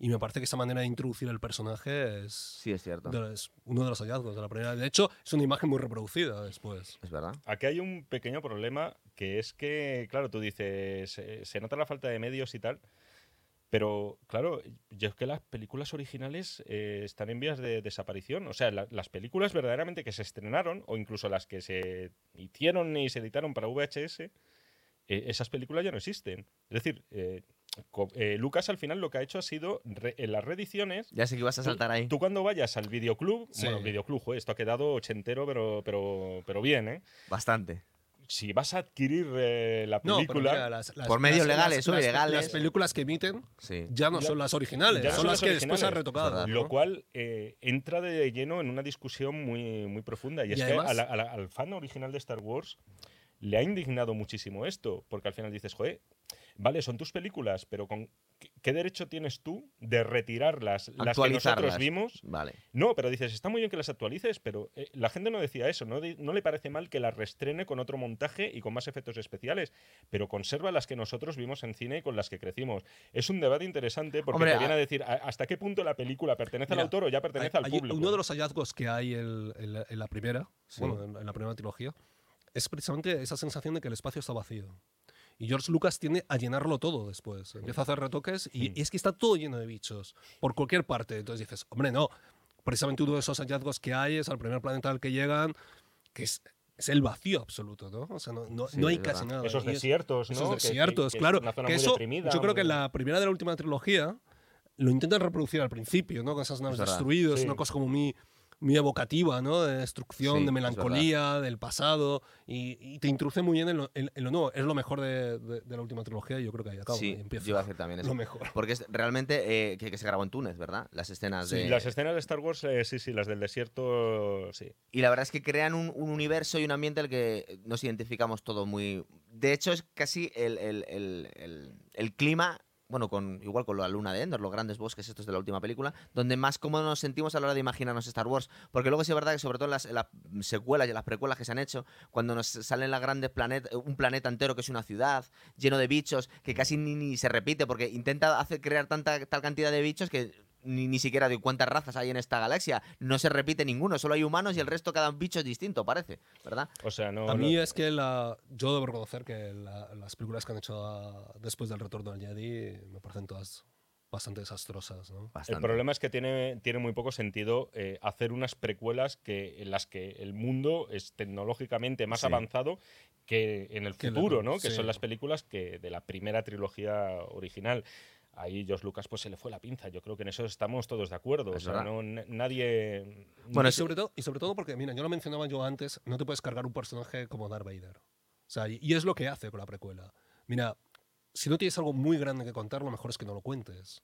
Y eso es lo que pasa con Darth Vader. Darth Vader, tú sabes que arrastra muchos pecados detrás de él, ¿no? Por decirlo de, de alguna manera, pero en cuanto te cuentan lo que ha hecho antes, te das cuenta que cualquier soldado de la Wehrmacht en la Segunda Guerra Mundial del frente ruso ha hecho Mucho muchas más. más, barbaridades que Darth Vader. Entonces te destroza el mito. Y dices, pues, ¿eres tú? ¿Realmente eres- es esto lo que has hecho? Pues mira, chico, a lo Pero mejor es no es que para tanto. ¿no? Directamente está muy Bueno, en mal en- elegido en- el, en la- el- el actor que hace de, de Darth Vader. En la venganza de los Sith mata a unos niños, ¿eh? sí, Eso que al final del todo. Y- Mata a unos niños. Es decir, es verdad que, que la venganza de los Sith, que al final es la película que, que- que estabas esperando ver, dices, ya puestos a hacer una precuela, dime directamente cómo, cómo se crea Darth Vader, ¿no? O cómo se transforma. Porque al final George Lucas pecó un poco de lo que luego pegaría eh, Peter Jackson con el, con, con el Hobbit, ¿no? Dices, pero ¿qué sentido tiene que hacer nueve horas para contarme una historia tan nimia? Al final, el- el- regreso al lado tenebroso de Darth Vader, ¿no? Bueno, o yo- sea, yo- eh, yo- o de Anakin Skywalker al lado oscuro, se podía haber contado perfectamente en una película, porque algunas películas, por ejemplo, El ataque de los clones, solamente están para decirte que se, que se crea, eh, bueno, que se enamora él de la, de la princesa Padame y que se crea un ejército que sería la larga, el ejército Sí. imperial, esa película que dura más de dos horas, solamente te cuenta esas dos cosas, cuenta directamente en una sola película, bien contado, bien argumentado, cómo este señor, que era un defensor de, de la, de la fuerza Jedi, de la República eh, y de de la las políticas. Yo, yo creo que eso tiene que ver todo con la, con la crítica que se hizo a la primera, a la primera película que hicieron de la, de la segunda entrega, ¿no? De, Sí. esa, de la, de la segunda trilogía, ¿no? Fue tan monumental el desastre, fue tantas las quejas, muy, muchísima decepción. muchísima decepción. Jar Jar fue terrible. Intentó, intentó remontar con la segunda, no lo consiguió. Y La segunda ahí yo me ¿eh? acuerdo de gente que decía, ¿por qué no se vuelve al lado oscuro? ¿no? Que es lo que había precisamente en el Imperio contraataca. ¿no? Y ahí es como se ve forzado. Entonces yo creo que, por ejemplo, es- eso de, no, mata a los niños, como tú has dicho, me parece es forzadísimo. lo, pe- es Me lo parece- peor que se puede pero, decir que sí, hace claro, Anakin. eh, Y me parece que estaba forzadísimo y metido a calzador. y Matar si niños está realmente... mal, pero. Claro, De pero todas formas, tenéis no- no que ver, ves, no de, de todas maneras tenéis lado, que ver ¿no? que digamos que las primeras películas, sobre todo en, en la primera y la tercera, porque la segunda creo que es la película más oscura de la, de la trilogía Sí. original, eh, hay un equilibrio entre un cine un poco infantil y muñequitos eh, entrañables con una película un poquito más seria. Pero la primera, en las, en las, en las, eh, pre- precuelas que hizo después, digamos que pierde totalmente los papeles George Lucas a la hora de crear a Jar Jar Binks, que es un personaje bufonesco, y, y los, digamos que es demasiado, es demasiado infantil el tono de las, de las precuelas comparado con las Mira, primeras. yo, yo- ¿verdad? yo creo que hay una evolución ahí. Y es a partir del retorno del Jedi, realmente. Si tú te fijas y te vas a las Con los Ewoks, ¿no? a la- claro, con los Ewoks que habría, que habría es terminado. Pero bueno. Ahí es donde tú ya empiezas a cuestionarte con Es quién, imperio. con quién, con quién están tus lealtades, ¿no? Si con el Sí, imperio y con los rebeldes, gracias a exactamente. los Ewoks, ¿no? Bueno, pero hay- ahí hay un tema muy curioso. Es que la primera no hay casi, no hay casi monstruos, ¿no? O, sea, o- o Sí, criaturas, a ¿verdad? excepción de la taberna. No, no es se una, los, es una no se los figura- podía permitir, ¿eh? no. Claro. Bueno, aparte de O, los era- o eran demasiado sonrojantes, porque no, algunos. pero aunque te los hubieras podido permitir, o sea, no entra en la historia. La historia ahí, que es lo que hemos hablado de Joseph Campbell, que es como las distintas etapas de un héroe, es una se, se concentra en eso. Y la segunda, en la, el Imperio contraataca, es igual, es otra vuelta de es tuerca. cierto. Y, vuel- y de hecho, mira, hay dos momentos clave en, en- en la construcción de un héroe, ¿no? Según la mitología y según define Joseph Campbell. Y es un momento en el que ya tiene que entrar dentro de sí mismo. En el, en el- en el- el caso de, del- del- de la Guerra de las Galaxias, de la primera, es cuando llegan a la Estrella de la Muerte por primera vez y llegan justo al centro, ¿no? Que es ese, ese momento en el que caen en el basurero, ¿no? Y además ahí Joseph Campbell explica muy bien que el agua siempre es el subconsciente, ¿no? Y el monstruo quiere decir que se mueve el subconsciente. Y justamente ese monstruo es el que justamente coge a Luke Skywalker y lo mete debajo, ¿no? En, en el agua. No coge a Han Solo, a la princesa Leia, coge a Luke Skywalker, que es el héroe. Eso lo era. Y, lo- y es el que, el que sale. Y cuando sale ya no es igual.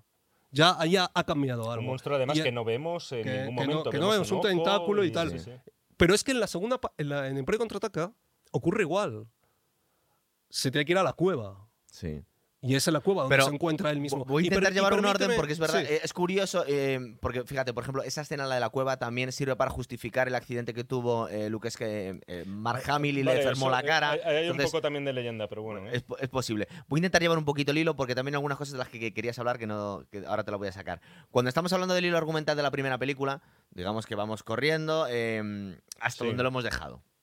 Es decir, que eh, era exactamente en. eh, cuando Luke Skywalker compra los droides que Sí. tienen los mapas de la Estrella de la Muerte y le Sí, hablan de, estos que de los un tienen, tal ¿no? Obi-Wan Los- Kenobi que él le sonaba de o que le conocía un de viejo un vi, que viejo vive en loco. las montañas. tal, Exactamente. sí. Bueno, entonces, eh, una vez que se acerca para, para llevarle los droides y que luego sufre el ataque de los moradores de las arenas, vuelve a su casa y ha sido exterminada su familia adoptiva, que luego nos la meten un poco con, con calzador en las precuelas y nos dice que era su tío Mm. y que era el hermano No, de eso- Anakin eso Skywalker. sale, sí, eso Eso, eso se dice que es su tío, el tío Owen, ¿no? Me parece. Sí, algo por el estilo. Pero digamos que ya, yendo muy rápido, algo que querías hablar tú ya me habías comentado, cuando llegan a la cantina y conoce a, a Han Solo, es, es Oh. famoso el tiroteo con Grido, ¿verdad? Hmm. Y cómo, digamos que la presión del buenismo en los tiempos y lo políticamente correcto ha hecho cambiar el relato original de las películas. A ver, Sí. eh, Estamos hablando de el orden en el que se disparan ellos dos. dentro de este. Bueno, es que de- introduce un disparo, ¿no? Eh, Claro, eh, a ver, dentro de todo este afán también eh, revanchista y un poco cainita que tiene la gente contra George Lucas, ¿no? Que a ver, está bien atizarle, pero todo Yo sabía que querías hablar de esto. No, además. pero es, es muy importante porque eh, la presentación de Han Solo en Star Wars, ¿no? Nosotros tres, cuando vimos la película, en nuestro caso yo creo que posiblemente fue en la pantalla de, un televisor, ¿no? Y en una cinta VHS, cuando vemos la película, la presentación que nos hacen de estar solo en la cantina es de un, eh, mercenario, un contrabandista, mejor dicho, que va pasando eh, mercancías ilegales por el espacio, que le están buscando varios cazarrecompensas porque se ha puesto precio a su cabeza. Entonces él tiene esta conversación con Grido, que es uno de esos cazarrecompensas que quiere matar o capturar a Han. Entonces, cuando veíamos la conversación que tienen muy tensa eh, Han Solo y Grido con un bar- muñeco que la verdad es que ahora mismo es un poco el- con- sonrojante. Con, el muñeco grido, pero Hmm. bueno, ahí se ha quedado, ¿no? Eh, lo que veíamos en la película original es que Han Solo muy disimuladamente está sacando su pistola para fulminar a Grido de un disparo, que es lo que finalmente pasaba, sin que Grido, que le está apuntando, disparara en ningún momento. Mira, Dábamos por hecho que Han Solo, eh, no sé si decir tenía cierta nobleza por ser un antihéroe. no, no, claro, pero es que eh, vimos que Han Solo se carga a ese bicho directamente porque eh, ve amenazada su vida. Lo que hemos visto después es que se ha añadido digitalmente un tiro láser de grido para justificar el disparo posterior de Que fue defensa propia y no fue un asesinato. Efectivamente, no fue un asesinato a sangre fría. De hecho, eh, si alguien quiere comprar la camiseta eh, Han disparó primero, eh, la tiene en internet, que por cierto está mal dicho, es Han disparó, porque ni primero ni después. El otro nunca llegó a disparar en las películas originales. Entonces, esto dicen, George Lucas, tal, un vendido, eh, cine para niños. eh, na-".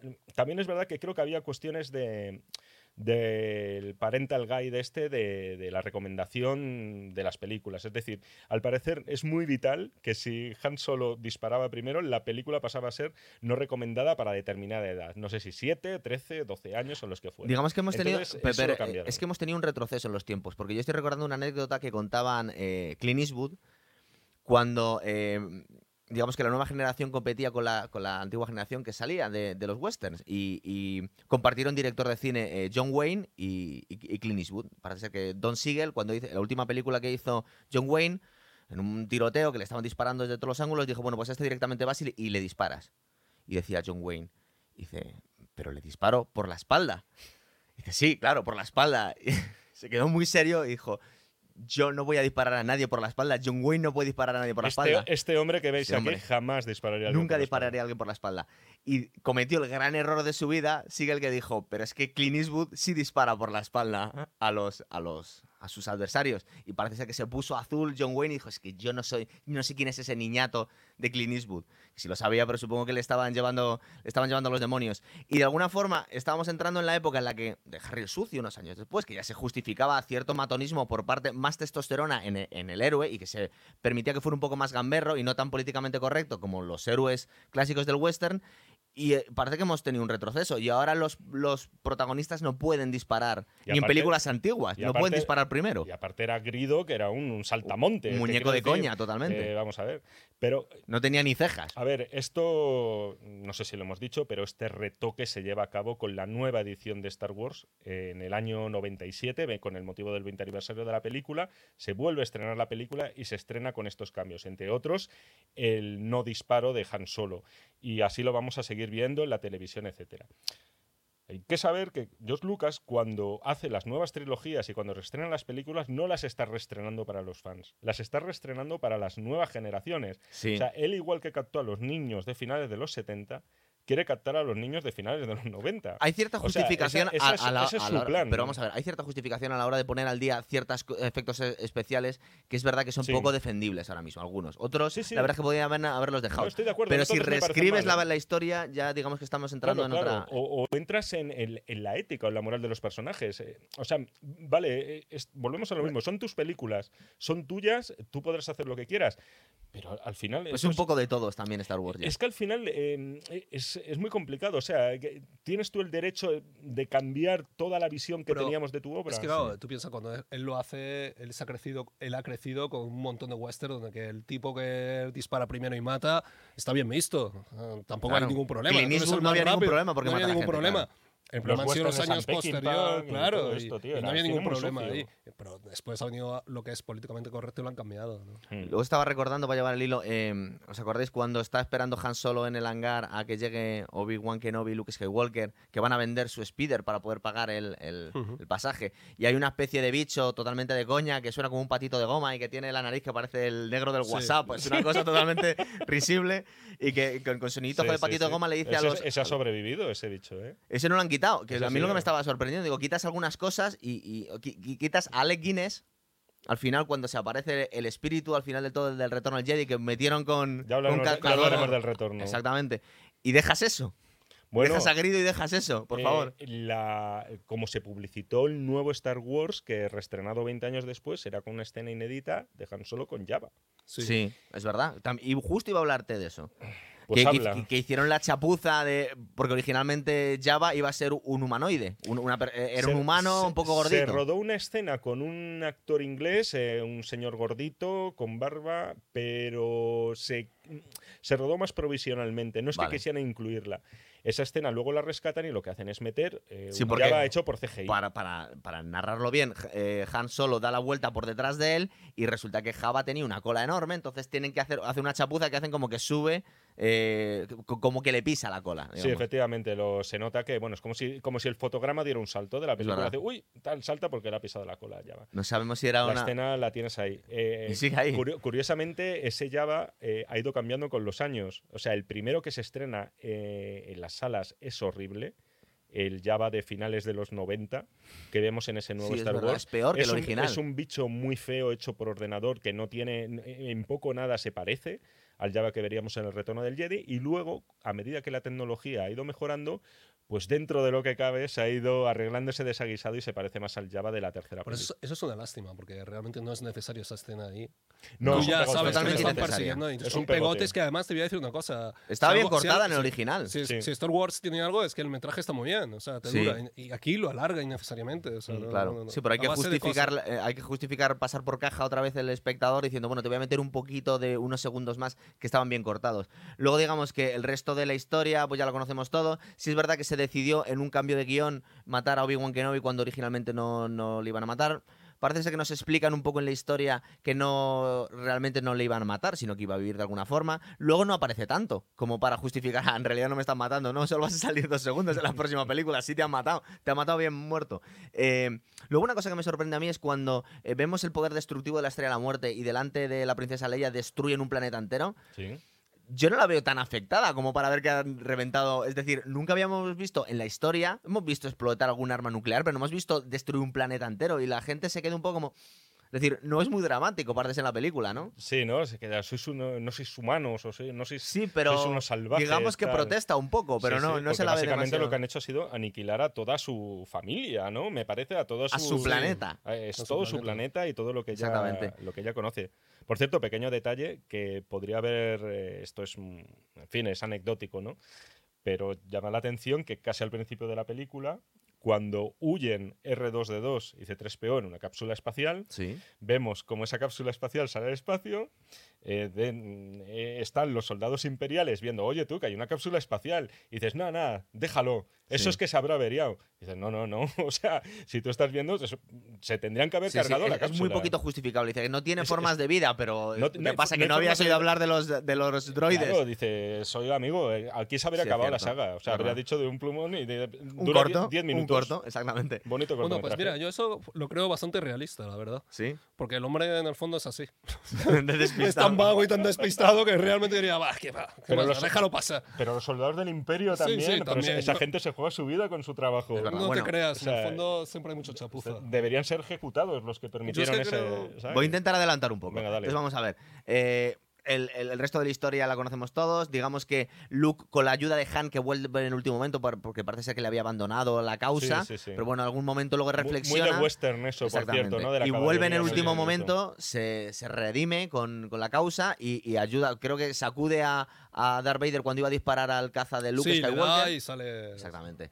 Y bueno, ya acabó con la estrella de la muerte. Y digamos que luego tenemos una entrega de medallas un poco extraña, en la que pega unos gritos Chihuahua mientras les están dando, como no puede controlarse las emociones. Tiene como- ahí se nota que tiene una naturaleza can- canina, porque está soltando gritos porque no puede. eso. Son de júbilo, ¿no? Totalmente. Pero yo quería hablar de otras cosas que tenía aquí algunas notas apuntadas. Y esto es una lucha que tengo con la. Perdón, con- eh, con- ¿has, que saca- te- has sacado a hablar de la ceremonia? Eh, ¿no no, no, pero puedes seguir. A mí me podéis cortar. Solo un pequeño detalle que. Aparte de los ladridos de Chewbacca, Ah, no iba a decir nada más. Es, es muy curioso y es que muchos críticos, esto no Josh Lucas, muchos críticos han visto similitudes en varios planos de esa ceremonia de entregas finales Verás. con eh, algunas secuencias del célebre eh, y prodigioso documental del triunfo de la voluntad de a Riefenstahl. decir, sí. Hombre, esto hay que decirlo, porque algunos interpretan que era la forma de decir de George Lucas de distanciarse irónicamente de la historia y decir, oye, no os creáis que ahora porque vengan estos de la República van a ir las cosas mucho mejor. A lo mejor estos pueden ser tan fanáticos y tan malos como los del Imperio. Ya, cerrado el capítulo. Originalmente, origi- sí, bueno, bien, vamos a hablar. Luego también podríamos hablar del imperio, si tiene unas raíces romanas, de cómo se parece la Sí. marcha imperial a la música romana que tenemos en los clásicos de, de Roma de los años 50. Bueno, sí. El caso es que te quería hablar de algunas cosas. Cuando hablamos del rodaje, tú y yo, y de la versión original, el doblaje de Harrison, es, de Harrison Ford es malísimo.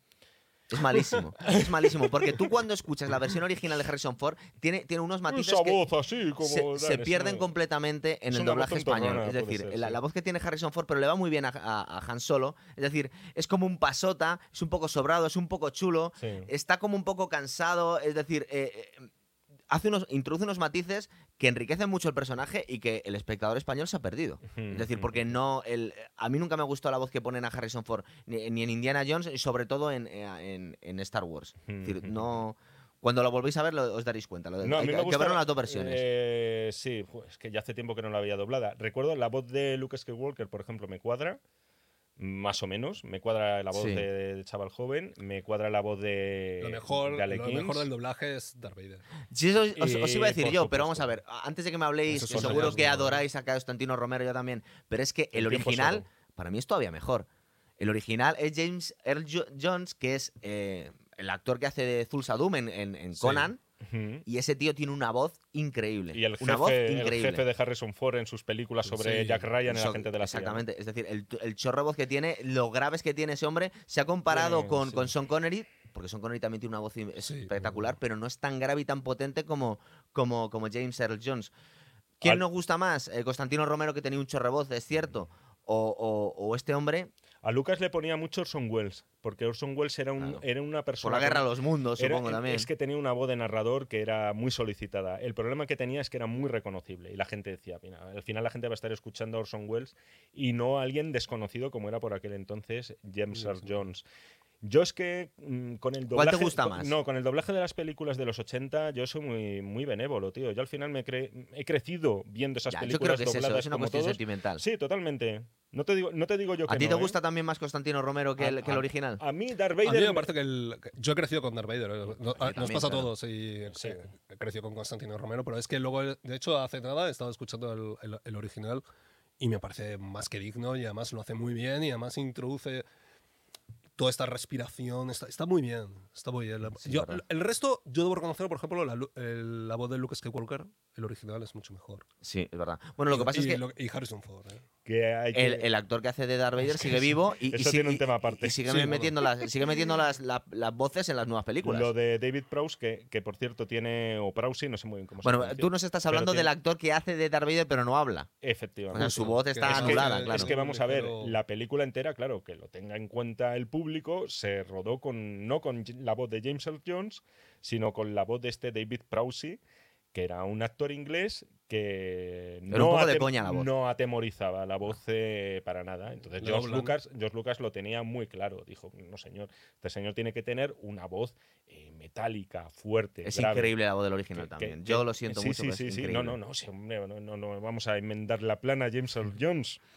Pero, pero fue un poco patético lo que le hicieron a este señor, a David Prowse, el que hacía de Darth Vader, porque eh, en la tercera película, pues cuando se quita el casco, ni siquiera Ni es él. siquiera es él. sí. No, no, Entonces, no. eh, siempre ha vivido con cierto resentimiento David Prowse. Ya, es verdad. Bueno, claro, como, como era. No, no- no era muy difícil de adivinar. Luego, una cosa que, que me doy cuenta también a la hora de comparar la primera película con las otras dos es que los, los, los duelos de sables son de coña. Es decir, eh, están muy mal hechos. Luego lo ves en los. Seguramente ya tuvieron di- dinero para contratar a un Los fans especialista. están que les- encantados contigo, ¿eh? No, pero es que es cierto. Sí, yo, decir, yo- yo no, yo no- yo no conozco a este hombre. ¿eh? si, si veis, si veis, por ejemplo, ya el Imperio contraataca o el Retorno al Jedi, las, las luchas están mucho más coordinadas y se nota que debieron coger un especialista. No, sí, sí ahora que que, que ganan, les sí que entrenó. ganan. Tú ves cómo se cómo mueve el palito que tenía para, para grabar la película eh, Alec Guinness y es sonrojante. O sea, el duelo que tiene Bueno, de, de yo- 20 segundos con, con Darth Vader da mucha lástima. El Sí. primero, no tiene nada que ver con los otros, ¿eh? Y ni, ni siquiera tenemos que decir que debe ser el único que se salva en las películas modernas. Y de todas maneras, tú escuchas los diálogos de la primera y son sonrojantes. ¿eh? Sí. que, ah, desde luego, George Lucas ha mejorado los efectos, pero no los diálogos, y los diálogos dan vergüenza ajena. O sea, te pones de espalda al televisor, escuchas a veces, a, sobre todo a Obi-Wan Kenobi, y dices, Dios mío. Es cierto. Bueno, eh, luego eh, habría que hablar un poquito, ya estamos saliendo ya de la película para venir a la siguiente, al Imperio Contraataca, pero justo entre esos dos eh, fue el famoso viaje del que hablamos en el último programa, en el que, que fueron a Hawái George Lucas y Steven Spielberg y Sí. empezaron a, a tramar eh, Indiana Jones. Ujú, Fue ujú, justo en ese momento, en el, en, después de... ujú. Estamos hablando justo antes del estreno de, de Star Wars, ya estaba Sí. rodada. Y fue, digamos que George Lucas estaba muy nervioso, no podía estar en, en Nueva York o en un sitio que hubiese civilización y decidió irse a Hawái con, con su amigo. Y en ese momento fue cuando se, se gestó eh, la- el, el personaje de, de Indiana Jones. Y bueno, luego también, supongo que vais a querer hablar después, en ese momento antes de rodar, o empezar, eh, sí, antes de empezar la producción de, del Imperio Contraataca, fue el momento en el que salió Star Wars el Christmas Special. Uy, Dios mío. Que se me había olvidado. Que la han intentado borrar de todos los, de todos los catálogos, No, igual no, que el ahí- planeta de los Ewoks, que también se Oye, borra del planeta de los Ewoks. Que vaya, sí, pero el planeta de los Ewoks es Ciudadano Kane comparado con el especial de Navidad. O sea, yo recomiendo a todo el mundo que vaya a YouTube y se busque especial de, el Special Holiday, mm, Sí. que, que es tremendo, es, es una cosa alucinógena. Los actores se les ve pasándolo realmente mal. La cara que pone Carrie Fisher es de circunstancias. Que- por diciendo, contrato, lo hicieron ¿quién- por contrato, me estaba claro. ¿Quién me ha engañado aquí? Y bueno, eh, hay una escena de, del- de un Buki, porque está contada en el planeta de los Bukis de Chihuahua. En- al parecer es que el, el el imperio quiere atacar ese planeta y Chihuahua muy preocupado quiere salvar a sus familiares. Y uno de su, y su tío de repente se pone una especie de gafas de realidad virtual y se pone como un poco tonto eh, viendo en la realidad virtual a una cantante eh, negra de aquella época y ahí lo dejan, eh, dejando libre a la imaginación pensar que ahora ese Buki con esa cantante tan sugerente viéndola en imágenes, ¿no? O sea, es una marcianada total Bueno, y absoluta. en el planeta de los Ewoks, los Ewoks van montando a en pony por, por su planeta. De repente surgen los caballos, o sea que también. Bueno, vamos a seguir con el. Nos hemos cambiado de lado, Javi y yo, pero bueno. Sí, no, ahí habrá un móvil. Sí, es cierto.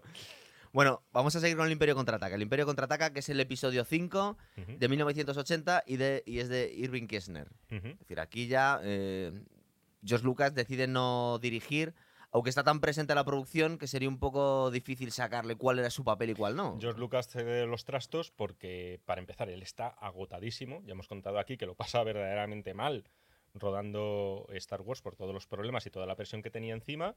Pero bueno, eh, con el contrato leonino que él había negociado, pues él se convertía en su propio jefe a partir de ahora, que era lo que siempre había ansiado, ¿no? Ser eh, independiente de otro productor que estuviera encima de él.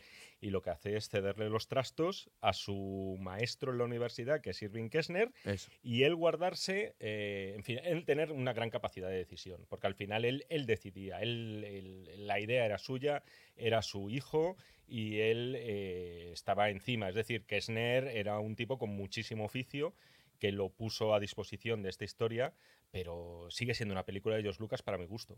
Eh, tiene un presupuesto inicial de 18 millones frente a 11. A mí me parece una miseria absoluta. No, eh, creo que, eh, yo creo que Luego, luego se mu- multi- el digo el inicial, luego subió hasta 35, que ya no estaba mal Sí. para la época, pero a mí me parece que un presupuesto inicial de 18 millones para la secuela de Star Wars con el dinero que había hecho, los, los estudios todavía no confiaban mucho en George Lucas, era Bueno, es que, no, insisto en esto, George Lucas, él saca la película pidiendo un préstamo al banco. sí. O sea, es que él se lo echa a sus espaldas y él decide correr eh, ese riesgo.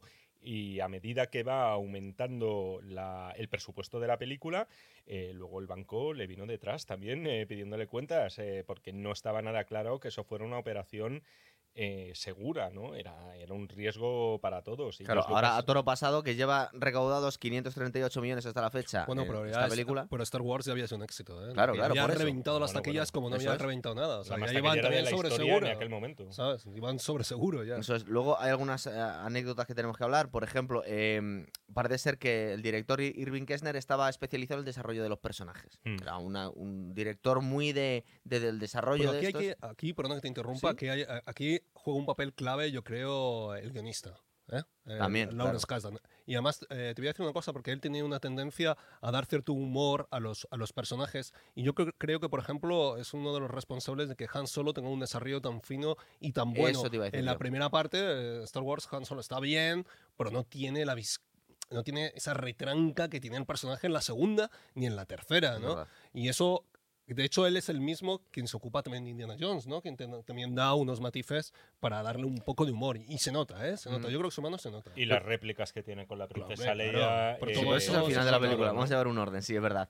Lo que pasa es que eh, es justo lo que estábamos hablando antes, que eh, estamos debatiendo sobre la importancia del personaje de Han Solo en, en la, en la saga original de, de Star Wars. Y en- a nosotros nos parece que es, que es fundamental. Es decir, de hecho, a mí es el personaje más, más simpático para todos, por supuesto, de los personajes principales, pero es que me parece que de alguna forma, aunque es un, personaje secundario, en muchos sentidos es el protagonista. Es decir, le da mucha más profundidad a la historia. Es decir, por lo menos en el- la primera película a mí me parece que eh, Luke Skywalker es un personaje un poquito plano, un, un chaval inocente que se va desarrollando y el que le da más complejidad a toda la película es Han Solo. Yo ahí creo que son interpretaciones a posteriori. Es decir, cuando tú estás viendo la película por primera vez y siendo un niño en la mayoría de los casos, quien estás pendiente es de Luke Skywalker, no de Han Solo, que es un personaje, insisto, que yo adoro, ¿eh? No es por decir, no, es que Luke Skywalker, no. Es que nos tienes que Han llevar la contraria un poco, sí, si no. efectivamente, Han Solo mola mucho, es un, porque como él mismo dice, es un sinvergüenza, ¿no? Te gusto porque soy un sinvergüenza, le dice a la Es un princesa pirata. Leia. es un pirata, es un tío que solo piensa en sí mismo, es, in- es individualista y además pues tiene gracia. Entonces es un personaje, y además es ligón, entonces es un personaje que, que te seduce mucho, pero insisto, yo creo además- que ya, eh, cuando eres más adulto, cuando estás viendo la película por primera vez, quien estás pendiente Yo, es de yo Luke siento. Skywalker. Yo a lo mejor era un niño raro, pero a mí quien siempre me Lo hizo gracia fue, fue Han Solo. A mí también. A mí, Han A mí Solo, también. yo te voy a decir una cosa, a mí Luke Skywalker siempre me pareció un poco pelma, un, un chaval un poco pesado. Estás en A mí- inferioridad tú aquí, A ¿eh? mí, Por a mí, supuesto, a mí me, gustó, me gustó Darth Vader, que es el personaje que a mí me enamoró desde el principio en, la, en la- en la película, y luego Han Solo, ¿no? A mí Luke Skywalker, de hecho, es un, es un personaje que según va avanzando la serie, como va, como va declinando. ¿no? Guay, nada, no, no, no, no. A mí cada día me interesa menos. Niego la mayor. Luego veremos en los comentarios cómo nos No, ponen no, en no, verde. No, para nada. De hecho, precisamente no os discuto que Luke Skywalker es un personaje flojete en la primera película, pero tú le ves en el retorno del Jedi aparecer en la cueva de Java y dices, parece mentira No, que en la, pasado. en la cueva del Java se van al- sí, sí, Sí, sí. cuando aparece allí. No, al principio del retorno del Jedi le ves aparecer y se ve clarísimamente la transformación del personaje, tanto física eh, como también interior, ¿no? No, Tiene una presencia. Acordaros que estamos de hablando parecen- del, parecen- del Imperio Contraataca Sí, todavía. pero, pero quiero decir que parecen dos personajes completamente distintos. Mira, lo que Mira, estamos comentando antes, pero- que, que la, eh, le pone un punto de escepticismo, que también lo vemos en Indiana Jones, eh, le da un, un enfoque un poco, llamamos científico, Mm. cuando se está riendo un poco de las supersticiones, de la fuerza, Mm. cuando sale Luke Skywalker en la primera película eh, intentando desviar láseres de un, de un droide con el, con el, s- con Sí, el sí, sable luz no- y se confunde y le queman y se ríen de él, es decir, que todas esas cosas, el toque de humor, lo pone Han Solo también. Eh, pero, y, y pero su insisto, perro Chewbacca. Pero, pero que está guay, pero que es un plano más secundario. O sea, Pretende ser secundario, Yo creo que al no, pero final es que veces- eclipsa un poco, ¿eh? Yo creo que al final consigue eclipsar un poco. Vamos a ver, Skywalker, Tú ¿no? como experto en cine, muchas veces los personajes secundarios son más, pro- son más potentes que los protagonistas, ¿verdad? Sí, sí, sí, sin ninguna duda. Pero el motor de la historia lo sigue llegando, lo sigue llevando El Luke Skywalker, os guste o no. El, no, el protagonista No lo es- lleva Me voy Obi-Wan Kenobi.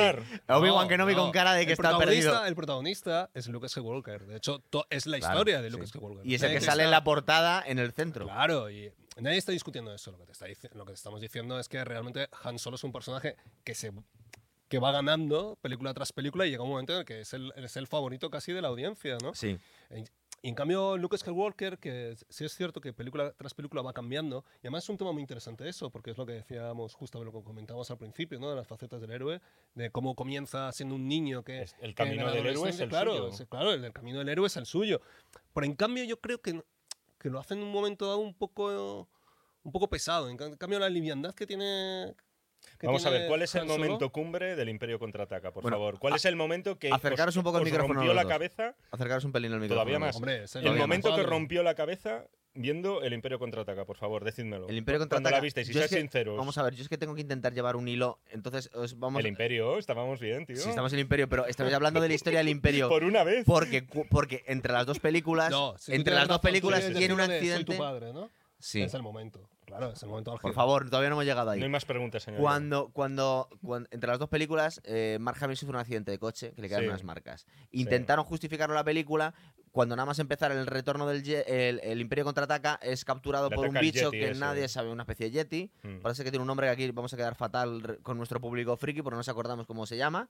Eh, pero le coge le- una caverna, le pega un corte en la cara y le deja colgado del- Sí. de la parte de arriba de la, de la Bicho caverna. que veríamos luego transformado digitalmente en uno mucho mejor, por cierto. Sí, Sí. porque En el original en- era, era un uno poco de los- ridículo. En uno de los restrenos que, que- ejemplo de que se puede mejorar algunas cosas, pero Es bueno, verdad. es otro debate. Eh, lo- luego nos has dicho que ha sido un poco un mito urbano porque no quedó tan Es que- tocada la, su cara. Es que tuvo, a ver, eh, luego si empiezas a investigar, tú te ves la entrada de Wikipedia y te dices, se modificó la escena y es la escena que no estaba prevista del ataque de ese oso blanco a, a Luke Skywalker porque había sufrido un accidente. Luego ves que no es tan así. Luego George Lucas dijo, no, no, no, esto estaba pensado desde el principio. Antes de que se metiera la hostia mi actor. Él, él consideraba que era como parte de la evolución del personaje. Porque luego, joder, Mark Hamill no está tan desfigurado a lo largo de, No, de las otras películas. no. O sea, yo no sé. Yo creo que es- tiene un pequeño lo- corte encima del sí, labio o algo lo el de-. Lo del tema de ese accidente de coche no es tan fácil encontrar información. Se supone que lo tuvo al final de Star Wars y, y entre los tres años que mediaron entre las dos películas y el Imperio contraataca. Pero De todas formas es curioso porque si cogemos el Imperio Contraataca y la Guerra de las Galaxias tienen muchas similitudes, ¿no? O sea, realmente comienzan las dos películas. En las dos películas hay un mensaje que recibe Luke Skywalker. En la primera es a través de R2D2 con ese llamamiento, llamamiento de, de la princesa Leia. Que no era para él el que mensaje, no pero era bueno. para él, pero lo recibe ¿O él, sí? que es, que es, que es lo que hace que, que vaya en busca del maestro Sí. y el que hace que, que- que arranque la historia, ¿no? En la, en la segunda empieza igual, o sea, hay pero un- igual, ¿no? Claro, ahí se le aparece, ve a buscar al maestro, ¿no? Se va a un sitio, encuentra al maestro, en, la- en- en esa búsqueda baja a una gruta, en, en la primera es la, la estrella de la muerte, en la segunda es donde se encuentra a sí mismo detrás de la careta de Darth Vader. Después, inmediatamente después, mueren los dos maestros, Obi-Wan Kenobi, muere, muere justamente Yoda. y Pues Yoda muere en la tercera, pero bueno, sí, es verdad. Yo- Yoda, Yoda muere, muere, muere en la tercera, sí, es verdad. Verdad. Sí, sí, sí. Que luego Esa- es es la tercera, es es la tercera. nos dicen luego que no eh, muere, sí, que en realidad sí. está con él en espíritu. Bueno, Sí. eh, un- una, Bueno, un- se despide, es verdad que se despide, es verdad. sí. que se despide y sale y luego ya... Una encuentra. anécdota más antes de meternos en la, en la historia de- del Imperio Contraataca propiamente dicho, que, es- que son un poco chorra, para mí esta curiosidad me gusta mucho. ¿Sabéis que el actor que hace de General Beep, que es uno de la gente que estrangula Darth Vader, es Walter Donovan en, en Indiana Jones, mucho más joven? Anda, no, ¿Cómo? no, no, lo sabía Pues yo. fijaros, eso. si volvéis a ver... O sea, el si- villano, si- el villano, el villano de, de del- Indiana Jones y la última cruzada hace de Sí. general eh, reutilizable en, en el, en el Imperio Contraataca. Es una de las personas que estrangula en, su- en sus ataques de ir a Darth Vader. Entonces, siguiendo un poco el hilo argumental de la película, de la historia. Tras la destrucción de la Estrella de la Muerte, los rebeldes se, se refugian en una base rebelde que tienen ahí en un, planeta se en un llama planeta helado. Hoth, Hoth, Hoth, exactamente. ¿no? Efectivamente, sí. Y digamos que les encuentra el imperio. Eh, y tienen... eh, parece ser que... Es, lo estaba comentando, que te encanta esa escena, ¿verdad? La, la batalla en el planeta sí, sí, helado. Sí, me parece una de las, eh, me parece una de las escenas técnicamente eh, mejor hechas de Mejor, la trilogía toda. original. O sea, Está es- es rodada en, espectacular. en Islandia, que luego se ha puesto de moda como, como sitio Mm. para grabar localizaciones, pero en aquella época no se hacía... No, sí, que, que aparte, claro, a George Lucas tam- también le iba a la marcha, porque después de lo de Túnez se metió allí y también fue un rodaje bastante complicado con temperaturas de 20 bajo cero. Seguro claro. que quería eso, darle variedad a, a su universo. Y dice, bueno, ahora me voy a ir a un planeta helado Sí, después sí, de sí, uno cierto, desértico. cierto. Y le queda muy bien, es un comienzo muy espectacular. ¿Es verdad? ¿Es verdad? Eh, luego, digamos que eh, después de la batalla, eh, Leia escapa en el halcón milenario. En el halcón milenario con Han Solo que pretendía ir a pagar su su, resca- bueno, su, el- su deuda con Jabba el Hutt y digamos que siempre le, le lían y no acaba para, para no pagar su, su deuda con, con el cazarrecompensas, que, que en aquel momento no nos da mucho miedo, ¿verdad? Porque nos parece un poco de coña la, la amenaza que tiene, que tiene Han Solo sobre su cabeza, su precio, porque decimos, bueno, si se está enfrentando al Imperio y destruyendo la Estrella de la Muerte, ¿por qué tiene tanto miedo a ese, a ese, a ese contrabandista al que debe dinero, ¿verdad? Eh, aquí hace su primer acto de presencia, si no me equivoco, Boba Fett, Eso es. que Boba luego Fett al con- con- final. convertido en sin que todos supiéramos muy bien por qué, pero en un personaje icónico ya por aquel entonces cuando no sabíamos la historia que luego nos contarían las precuelas. ¿no? Y parece que va a venir ahora un spin-off de Pero Boba además Fett. es que, ¿cuántos, ¿cuántos minutos tiene en la, en la película? No sé, no- tendrá más no de tendrá- tres. Y- Y, y luego sale en el ¿Y cuántas frases? Jedi al principio. y- ¿Cuántas frases tiene? tiene una Eh, muerte Lo un poco- necesito vivo y yo creo que no Sí, dice sí, nada poco nada más. pero se convierte en un poco icono, más, ¿no? pero es verdad que eh, es puro diseño, que también es una de Mm. las cosas en las que George Lucas da en la Diana. Con algunos personajes tienen un diseño tan potente Sí. y ese señor con ese casco, ¿no? Que, que- que parece como un, un Robocop de principios de los 80, pues eh, seduce mucho al público. Dicen, Mo- "Joder, ¿cómo mola mola, mucho ¿no? el ¿Cómo uniforme, mola?". mola mucho el uniforme, Es, es es que esa es la frase. sí, sí. Entonces, eh, por un lado se escapa Leia con Han Solo en el, en el halcón milenario que les está siguiendo toda la flota imperial. Y por otro lado, Luke Skywalker coge su eh, X-Wing y se va a planeta Dagobah a buscar a un tal maestro Yoda que no sabe el aspecto que va a tener. Supongo que se lo ha mandado, creo que se lo dice Obi-Wan. Dice, tienes que ir a buscar a mi antiguo maestro. Y, Y es el gran puntazo de, de esta De película, pues, de la, ¿Verdad? la- la irrupción de Yoda, ¿no? sí, y Hmm. además como te lo presentan, creen, creemos que es un muñecote secundario y, y que un luego es el graciosete. maestro, ¿no? Ya que vamos a esto también de, de cómo han envejecido las películas, Vamos en orden, además. eh, en el tema de Yoda, que era realmente arriesgado, eh, es un Muppet, en realidad, ¿no? Sí. Eh, que de, de hecho, uno de los colaboradores de Jim Henson, que es Frank Oz, que luego sería director Sí. de cine de, de películas como la, La tienda de los horrores, ¿no? El musical y tal, pero era un señor que era un titiritero Sí. y entonces, básicamente, lo que hacía era meter la mano debajo del personaje junto con otras personas. Creo que había cerca de media docena de tíos, uno moviendo las orejas, otro moviendo la boca, otro moviendo los brazos. Y, y, joder, el resultado es bastante bueno. O sea, yo, yo lo he Está visto ahora bien. otra vez. Y, es la y- pregunta que os iba a hacer. es un eh, muñeco. A vosotros, porque luego lo han sustituido por, el- por el- lo hemos visto en las precuelas, que se ha hecho con ordenador. ¿A vosotros cuál os gusta más? Porque está bastante conseguido el muñeco, ¿verdad? Yo, a, mí me gusta mucho el del Imperio Contraataca y además eh, me parece un personaje bastante serio, siendo un muñeco, Sí. ¿no? De hecho, yo creo que la precuela lo ridiculizan en ese momento en que saca la espada láser y se pega con uno y empieza a dar Sí, brincos, sí, sí, ¿no? sí, y dices, es- "Bueno, esto es ridículo absolutamente. Le quitan seriedad. Le, además- le- le quitan dignidad además- incluso, porque era claro. mucho más digno el muñeco y te voy a decir una que, cosa, que cuando lo hacen con ordenador. Que, el, que, el, que de hecho a mí me parece incluso más viejo las precuelas que en estas. Sí. Pe- Perdonad, pero una un cosa, punto, una cosa que he descubierto yo, eh, porque como te digo, este programa sabéis que me gusta documentarme y me he visto otra vez esas pelis, aunque no me gustan mucho. A ver. pero que resulta que la trilogía, eh, la pre- las precuelas originales Sí. que se estrenaron, las de Liam Neeson y Juan McGregor y tal, eh, era el Java era, eh, perdón, eh, Yoda era un muñeco. También. Era- Es que era un muñeco. Es que luego lo que hemos visto a posteriori lo han cambiado. La película se rodó originalmente con un Muppet, también de Yoda. Y lo que hemos visto luego ha sido una O sea, recreación por, ordenador Qué en la que está mucho mejor. No, no, no te creas. Es que porque está- porque el, el, el el- Muppet el- posterior era peor que el original. Lo que dice Javi es que el, el Muppet que utilizaron eh, es que parecía más Se les viejo. había perdido. Era más No lo viejo. encontraron, Además ¿no? era un Yoda como con unas patillas muy gordas y tal. Sí, es O sea, verdad. Era muy setentero, llevaba unas patillas a lo Curro Sí, Jiménez. sí, sí, sí, y además bueno. era como muy severo, ¿no? En, en- Sí. en- en- en el, en el Imperio Contraataca tiene como humor, tiene, es como mucho más dulce, ¿no? Es un Sí, personaje sí, mucho sí, ¿No más... os parece muy original la forma de hablar que tiene Yoda? Porque hasta entonces no lo habíamos visto, ¿verdad? No. Luego han- han ten- han in- intentaron copiarla con Jar Jar Binks hablando, pero Yo bueno. tu maestro soy, este tipo de Exactamente, cosas. sí, sí. Eh, luego, ¿qué más eh, os quería hablar? De su, la casa de, de- de Yoda. Luego supongo que es. A mí, yo es que lo veo clarísimo, igual vosotros no. ¿No se basó luego Peter Jackson a la hora de hacer las casas de los hobbits?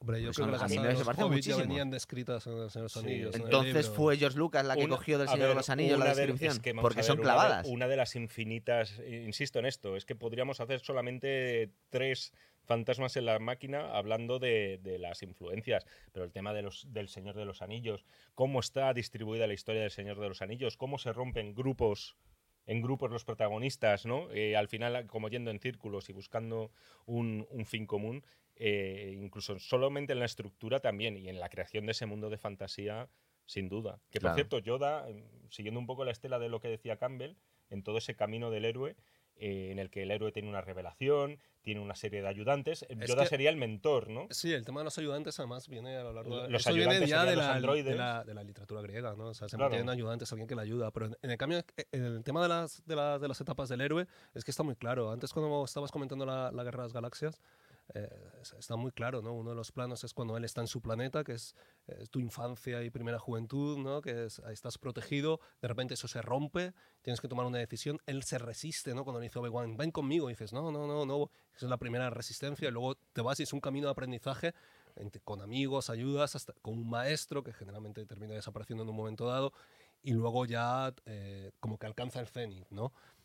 El esquema se repite un poco, ¿no? Mm, sí. La segunda y la tercera, que decía que se había muerto yo de la segunda, es en la tercera, pero si te fijas, la segunda y la tercera un poco reproduce, ¿no? El mismo camino de la primera, ¿no? Hay una serie de momentos icónicos en el cine. eh, por ejemplo, eh, sabemos que el, el halcón milenario, para huir de la, de la flota imperial, se refugia en un, en un asteroide que luego resulta ser el cuerpo Es interior de un gusano. Eso es genial. Eso, es era súper original. es- Eso es momento. una parte ¿Os además acordáis no cuando salen a matar Minox? Que es una cosa que no hemos vuelto a ver, que es una especie de- de- de Que están en el estómago de ese Sí, bicho. claro. Exactamente. Que se pegan, a- que viven de, de la electricidad de las, de, De las, las- de las naves espaciales y viven en el, en el estómago estómago de ese, de gusano. Así que no fue nada original meterse ahí dentro, porque supongo que muchas naves se metían ahí para darle de comer a esos Mola, bichos. mola muchísimo Mola mucho, ¿verdad? cuando Han Solo eh, dispara al suelo solamente Sí, para sí, comprobar, porque el tío, fijaos, en esto os doy la razón, es muy listo y dice, uy, vamos a estar en el estómago de una especie de gusano gigante, ¿no? Es solito, es Que, que, por cierto, justo antes de esa secuencia tiene un momento buenísimo, que también técnicamente prodigioso, que es la, la huida entre meteoritos del halcón milenario. verdad. Es una secuencia como esa no te la encontrabas en el primer Star Wars, en el del 77, lo que te demuestra Un salto. eh, cómo, Que no lo hemos dicho, esta película es del cómo 80. técnicamente- Hay un salto. Esta película la es de los primera y la 80. En tres años lo que cambian esas Sí, cosas. sí, sí, Luego, sí. aparte, os dais cuenta cómo eh, Darth Vader va animando a sus generales a que lancen eh, interceptores a- para seguir al, al, al halcón milenario, aunque pierda muchos, que se están estrellando contra los asteroides, pero le da lo mismo. Es decir, está sacrificando. Un poco lo que decíamos, era mucho más malo Darth Vader en los originales que luego en, En en la- las precuelas, que es un poco de coña. Eh, luego Oye, te- habla- te- hablando eh, de Darth Vader, una sí. cosa, perdona que te interrumpa. eh, yo lo comentaba al principio, y es que tú ves a- a- en, la- en las precuelas, el primer malo que te encuentras, que es como casi una encarnación de lo que puede ser un Satanás, un demonio, es plenamente humano. Y Darth cómo- Maul estamos hablando. Entonces, claro, según van evolucionando los personajes, eh, esos malos que se van enfrentando cada vez son más mecánicos. Y Sí, al final verdad. llega a la ambigüedad de Darth Vader, ¿no? Es mitad humano, mitad máquina, ¿no? Darth Y a Maul mí es- eso me parece muy, muy interesante. A vosotros ¿no? nos parece que es de los malos más chulos que hay, incluso en el, en Sí. el- en el, en el universo Star Wars. Mola muchísimo. Darth Sí. Maul. Sí, Pero Sí. Darth Maul, joder, era- se quedó en puro diseño eso. sí, O sea, era, totalmente. era de, como hecho, un punky. de- de hecho, ¿sabes quién era el actor? El actor no era el actor, era un extra que le maquillaron así. Es decir, Hmm. porque realmente no Era un maestro de. No, a, mí, sí, a mí me pareció, a mí me pareció muy ¿no? Decepcionante. ¿Le han el- reutilizado en Rogue One o, No, o no, en, el, en sí, el spin-off de Han Sí, pero acabas de hacer un spoiler como una casa, porque eso sucede al final, pero bueno.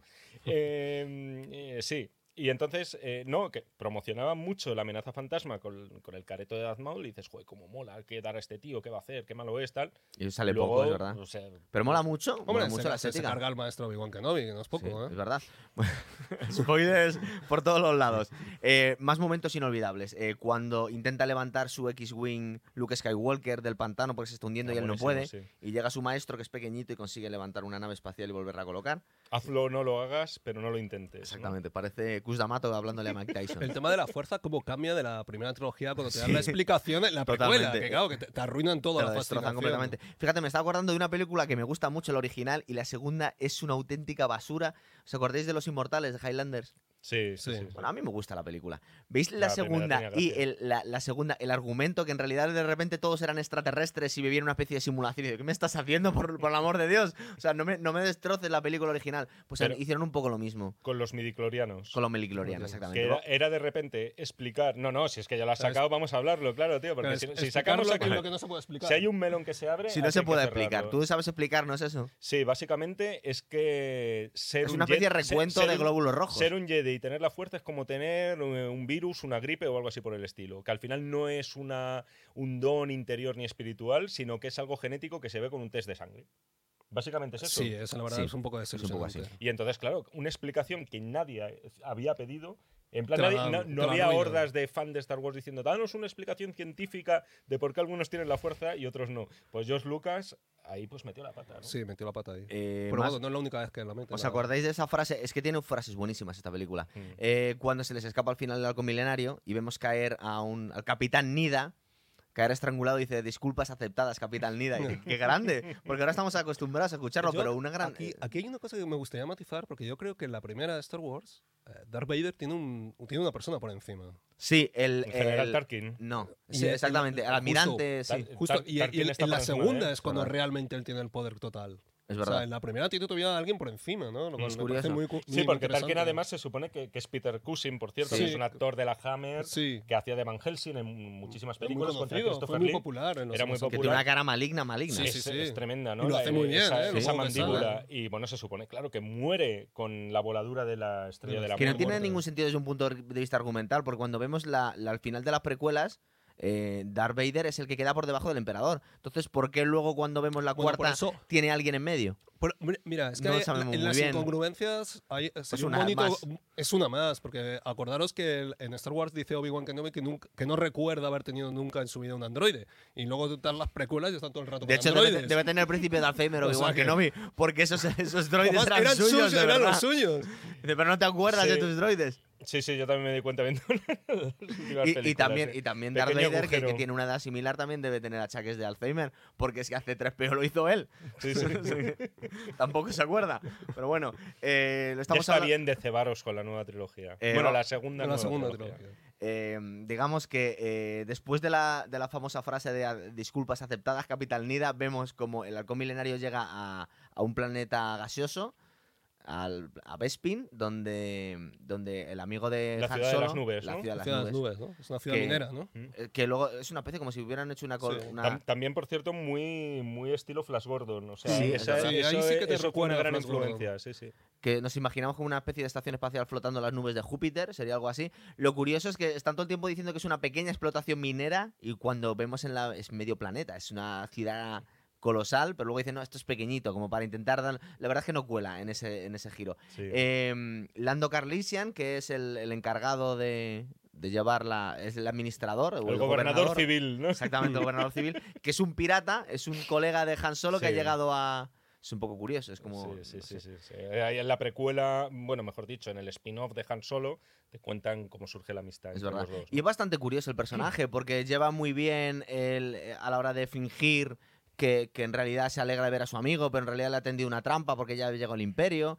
Y bueno, pues digamos que poco más, eh, más escenas importantes. Está Cuando- bien porque es un tío que no, que como que desde el principio te deja muy claro que no es de fiar y efectivamente tiene como tres requiebros, ¿no? O sea, os acordáis a cuando le va a saludar, le dice maldita sabandija tal, el otro se acojona, ¿no? Y le pega un abrazo. Luego le traiciona y luego le vuelve a ayudar, ¿no? Es. Y luego hay O una sea, es un- historia es un no, Taur contada, igual que él. no contada entre ellos de cómo se gana el halcón milenario 1. Cómo Sí, Es verdad que fue una efectivamente. especie de partida de póker. Sí. Sí, sí, eso, eso está ellos. contado en el, en el spin-off. Es verdad. Sí. Eh, lo curioso es que también, bueno, ese personaje va- es el único que queda vivo en la próxima película que va a salir dentro de dos meses. Que lo que Va pasa salir, es que sí, yo sí. no sé, yo sospecho un poco, pero no sé cómo va a ser porque es que este hombre tiene, tiene 80 años, 80 y pico años ya, el actor. Entonces no sé cómo. Bueno, no te preocupes, porque yo no sé qué va a pasar con Carrie Fisher en la siguiente, ¿no? También, que, Sí, creo que están utilizando material inédito, pero no Sí, sé pero muy bien cómo harán. Bueno, de hecho, si os acordáis, Rogue One eh, ya había muerto Carrie Fisher y el último plano que vemos de ella Sí, es- sí, también es- lo sé, está recreado completamente por ordenador, ¿no? Es verdad. Bueno, eh, luego, ¿qué más cosas pasan en esta película? Eh, la famosa frase cuando, cuando van a congelar a Han Solo para probar la máquina Sí, de Que carbonita. sabéis que Sí, bueno. fue improvisado. Fue ¿no? improvisado, es grandísimo. Y, y- y dice que es, que es de las vam- cosas más simpáticas del cine en aquella época. Vamos a decirla, la frase, ¿no? Sí, pero lo podéis decir entre vosotros dos. Es decir, te quiero. Que Car- Carrie Fisher le dice te quiero y él responde con un lo sé. Exactamente. Cuando en el guion estaba puesto te quiero. Y fue una genialidad de Harrison Ford. Es verdad. Dijo que no, que, que te quiero y responder con te quiero le dejaba muy frío. Sí. Entonces dijo, joder, no sería más. Es muy de cine negro. no, sí. sería más de acuerdo, más, ac- más acorde con el personaje. Parece Humphrey Bogart diciendo Esa sobrada, Sí, ¿no? Es como Es muy de cine negro. A mí, me- a mí me- lo que me gusta del Imperio Contraataca es que todo sale mal. O sea, me parece lo Sí. más original Sí. es que todo sale, Le, no todo sale le mal. advierte Yoda que no vaya a pelear con Darth Vader porque no está preparado. Pierde. Luke Skywalker pierde, un, Pierde pierde, la mano. pierde una, pierde una mano. A C3PO lo destrozan. A Hanson, a Han Solo lo congelan. congelan. Se dan en carbonita. El- queda todo de, hecho de polvo, hecho, ¿no? es, yo creo que es la película que más gusta a la gente porque, al contrario de lo que de, de la concepción que tienen en Hollywood y en los estudios, a la gente le gustan los finales amargos. O sea, Sí, las verdad. películas se te quedan mucho Pero, más grabadas. pero también tiene un giro argumental del que nos estamos olvidando decir, que es el más grande y que, y Sí. que es propio de, de, por ejemplo, lo que hemos visto en el sexto sentido, las primeras películas de, de Himalayan, en plan de al final cuando están cuando ha derrotado a Darth Vader y parece que va a matar a Luke Skywalker, le confiesa que es su padre. Entonces esa- Es el gran, el gran giro, el gran twist. el gran giro que, que parece ser que le, le impusieron por contrato a Mark Hamill, que él, él lo sabía, pero que no se lo podía decir al resto de los actores. No quería que saliese de ninguna forma, no se lo podía decir a sus la- compañeros la de his- reparto. La historia es contada por los mismos miembros de la producción, que es que en el guion que circulaba por ahí, que ellos daban a los actores, había una página falsa de diálogo. Darth Vader le decía, Obi-Wan mató a tu padre. Y cuando, poco antes de rodar la escena, le dicen a Mark Hamill, oye, no, no, no, aquí te va a confesar que eh, Darth Vader es tu padre. La cuestión no era para buscar la naturalidad de los actores. La cuestión por la que se mantuvo con tanto secretismo esto era por para que no hubiera ningún tipo de filtración. O sea, era un giro tan poderoso, era una película que la gente estaba esperando tanto después de tres años de Star Sí. Wars que, que no podían permitirse que alguien destripara eh, semejante giro argumental, ¿no? Claro. Luego al final, lo que, lo que yo no sé si estamos hablando de, de- de incongruencias en el, en el guion. Yo no sé si en aquel momento no tiene mucho sentido que supiera eh, Darth Vader que, su, que Luke Skywalker era su hijo, pero que no que tenía una hija que se llamaba Leia, porque no parece ser consciente, no lo sacan en ese momento. Se espera en Eso otra en película además, ¿verdad? en la Da la sensación que se les ha ocurrido sobre Mi, la du- marcha. mi duda después. es, ¿Darth Vader es consciente ¿De que tenía hijos? No, incluso desde Star Wars, desde el 77, para entendernos. Se le olvida que, tiene de- droides, de o sea que es padre- posible. de que es- Yo creo que, la primera no, porque realmente dice, hay demasiada fuerza, dice en la, Pero en él la nota- batalla. él pero nota- él nota que hay fuerza ahí, pero da la nota la sensación de que fuerza, no tiene pero, ni idea. pero es verdad que nunca nos cuenta muy bien. Es decir, cómo. Si lo sabe desde el principio, cómo lo descubre es cuando le ve cara a cara. Es porque que él se no se dice. que no- Vamos a intentar recordar las no precuelas, aunque les tengamos un hijos. poco manía. Cuando Sí, sí. muere, cuando muere Anakin Skywalker, ¿sabía que Padme estaba embarazada? Sí, sí, porque le Entonces, dicen, porque ahí- le dicen igual que se le muere- olvidan cosas y luego vuelven. Le Pero dicen, que hijos. muere, le dicen que muere en el parto. Exactamente. Como de hecho sucede. Es verdad. Bueno, así, bueno, muere ella, pero no, no los hijos, es verdad. Bueno, pero de todas maneras no, no se dice cuándo lo identifica, ¿no? Es como de Claro, claro, él en teoría no ha Yo- cono- yo no lo recuerdo, conocido, no ha conocido a esos niños jamás, porque además eh, ya en las precuelas te dicen, bueno, pues se les- lleva con este señor, que es el tío Owen, ¿no? Hay Eh, una cosa... Pues se lo lleva Obi-Wan que no ve al tío Owen, sí, es hay, verdad. hay una escena muy, muy interesante también en el Imperio Contraataca, que es porque primera vez vemos cómo Darth Vader se le pone el casco Ah, sí, es verdad. y se aparece el, el- el- el cráneo y se ve la naturaleza humana que hay debajo de, de esa Me máquina. recuerda ¿no? mucho Y a- me Frankenstein, ¿no? Como un Sí, Sí, Frankenstein. a mí, ¿no? a mí me recuerda estéticamente a lo que utilizaron después Robocop. Porque Sí. está- es un ser humano Sí. deformado, mitad hombre, mitad máquina. O supongo que Robocop se basaron a la hora de diseñarlo en, en Darth Vader, Mm, clarísimamente. mm. Bueno, vamos a seguir con el regreso al Jedi. Regreso al Jedi. El regreso del Jedi. el regreso El al- retorno. el retorno, el retorno al Jedi, pero voy a, claro. os- nos voy a contar una, una anécdota. No, es que sí. originalmente cambiaron el nombre dos veces. Originalmente se iba a llamar La Venganza del Jedi. La Venganza del Jedi la Pero cambiaron porque sonaba poco... Un Jedi jamás se Claro, puede no se vengar. puede vengar, era Un poco Jedi- zen. Un Jedi no tiene la venganza entre sus sentimientos más primarios. Porque Claro. un Jedi, que esto a lo mejor no lo hemos recalcado lo suficiente, es que es un Jedi, ¿no? Es una especie de monje guerrero, es todo virtud, es todo generosidad, y esto en, es- en esto hay mucha similitud con Tenía los que ser todo castidad, por eso le prohían a Anakin Es- Skywalker es una tener una de- relación con nadie. Y, te- y ser muy noble también con los enemigos, es decir, tú no te puedes vengar. Esa era la historia principal, que le llamaron la venganza del Jedi como la venganza del zorro. luego utiliza- luego utilizaron venganza para la venganza del Sith. La venganza de los Sith, que efectivamente los Sith sí que se pueden vengar porque son de ese lado oscuro, ¿no? Exactamente, pero no tienen, no son revanchistas los, los Jedis. Entonces, eh, tampoco la dirigió, tampoco la dirigió eh, George Lucas, la, re- la dirigió un tal Richard Marquand, que Sí. murió unos años después, no, Murió tenía, no como, tiene mucha historia. como ese cuatro años después y había hecho una película que está bastante bien, eh, una película bastante retorcida con Donald Sutherland que se llamaba El ojo de la aguja. Una peli muy claustrofóbica con tres personajes, dos ingleses y un espía alemán que es eh, Está muy Donald bien esa Sutherland. Es Sí. una, es Es una una, peli, es- una película de es una peli muy interesante, una peli que, pero que en nada, o sea, no estamos hablando, es una película pequeña, eh, una película de época hecha con pocos medios y claro... eh, Y te Richard encargan esta monstruosidad luego. Hablamos un poco de los directores que se barajaron para hacer el retorno del Jedi. Cuéntanoslo. Hay que poner simplemente, Porque- simplemente en la nota que aquí el presupuesto ya fue más serio, ya fueron Sí. 42 millones. Sí. Es decir, aquí sí le metieron dinero porque, claro, supongo que estaba todo el planeta expectante a ver cómo terminaba la historia de, de, Bueno, yo creo que de aquí, Star Wars. aquí lo que está muy bien es que ya había llegado hasta las jugueterías el fenómeno. Total, es verdad. Estamos hablando del ¿eh? merchandising. Que de hecho eh, tuvieron que negociar con, con Harrison Ford, que se había convertido en una superestrella con, con Indiana Jones y con más películas, porque solo tenía firmado dos películas. Entonces no tenía firmada la, la tercera. Y ya empezamos a hablar, que ya Pero- vamos a tener que comentar, que, que Harrison Ford ya entonces ya había pedido, igual ya lo había pedido originalmente en el Imperio Contraataca, que él quería que mataran a su personaje porque A creía que era, que era algo original en el arco, que, eh, que, que quería que, que Han Solo muriese. A ver. eh, y se lo prohibieron el- el- el- porque decían que no iba a vender suficiente merchandising. eh, sí, porque lo que decía Harrison Ford es que, bueno, George Lucas no ve mucho futuro en muñequitos con el cadáver de Han Solo. O sea, le gustaba más, cree que se iban a vender más si era un Han Solo vivo, ¿no? Pero el motivo por el que eh, Harrison Ford, Han Solo, acaba congelado en carbonita es porque no estaba nada claro que en el retorno del Jedi él fuera a aparecer. Él no había firmado para hacer esa secuela, le tuvieron que convencer a posteriori. Y Harrison Ford, que era la gran estrella del cine en Que, aquel momento. ya, claro, ya no era el Harrison Mm. Ford de antes, era ya el, Indiana el Jones. señor, Indiana el Jones. doctor Jones, ¿no? Y entonces Harrison Ford dice, creo que sería muy, sería muy, muy espectacular que mi personaje, que al final ni tiene familia, ni prácticamente tiene amigos, y es un ser, pues, bastante poco de fiar, hiciera, tuviera un gesto de nobleza y se sacrificara por el resto Como de un kamikaze. En El Retorno del Jedi. Pero ahí lo que decimos, George Lucas dijo, mira, ni de coña, porque tú no me vas a joder el tema de los muñecos de, de Han Solo, claro. Contaba, con spoiler alert, que tardó 30 años en conseguir matar al personaje, porque la última película sí Y, y luego es que, claro, Harrison Ford eh, eh, ha tenido una relación no de amor-odio, sino de odio con el personaje de Han Solo. No ha, ha querido desvincularse cada vez que ha podido y solo cuando ha habido mucha pasta de por Cosa medio. que yo Yo- acabo, a- no acabo de entender, No, yo porque es un personaje lo- muy interesante. A mí Sí. me parece que es casi de lo mejor de la trilogía.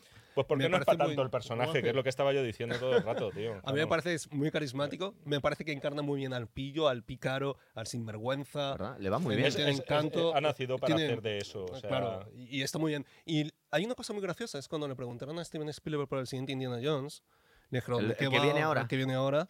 Le, le dijeron que se podía contar algo y dijo, mire, yo le voy a decir algo. Yo no voy a matar a, a Indiana Jones en la sec- en la- Pero es que la- igual- la igual se muere solo porque va a tener porque 80 matar- años ya. Matar a Harrison Ford, o sea, matar a, a Han Solo, es una, es una verdadera tontería. O sea, con lo fácil que tienes haberlo jubilado directamente, haberlo Sí. dejado ahí, darle una escena y ya está. Pero matar a un héroe de esas características, le guste o no le gusta a Harrison Ford, es una tontería. Es verdad. Igual que es una tontería haber metido a todos los viejos personajes y habértelos ido cargando película por película. Bueno, les podías haber dado una la princesa Leia se ha muerto sola, pero eh, no sabemos Bueno, qué harán con ella eso en el es un, poco, es un poco triste. Y, y sí es verdad que, que a Mark Hamill eh, creemos que se desintegra con la fuerza también en la última, algo Ya, así pero como... Sí, pero tampoco, no es sabemos... como Yoda, ¿no? Yoda Sí. cuando muere, como que Supongo que estará por ahí para hacer alguna escena más. Eh, bueno, eh, luego, pues yo creo que ya hemos hablado sí, cuestiones de la, de la producción interesantes, entonces vamos a hablar de la historia en sí de, Mm. del, del Retorno al Jedi. Solo dos detalles, David Lynch y David Cronenberg. Esos eran los que iban a haber hecho... El.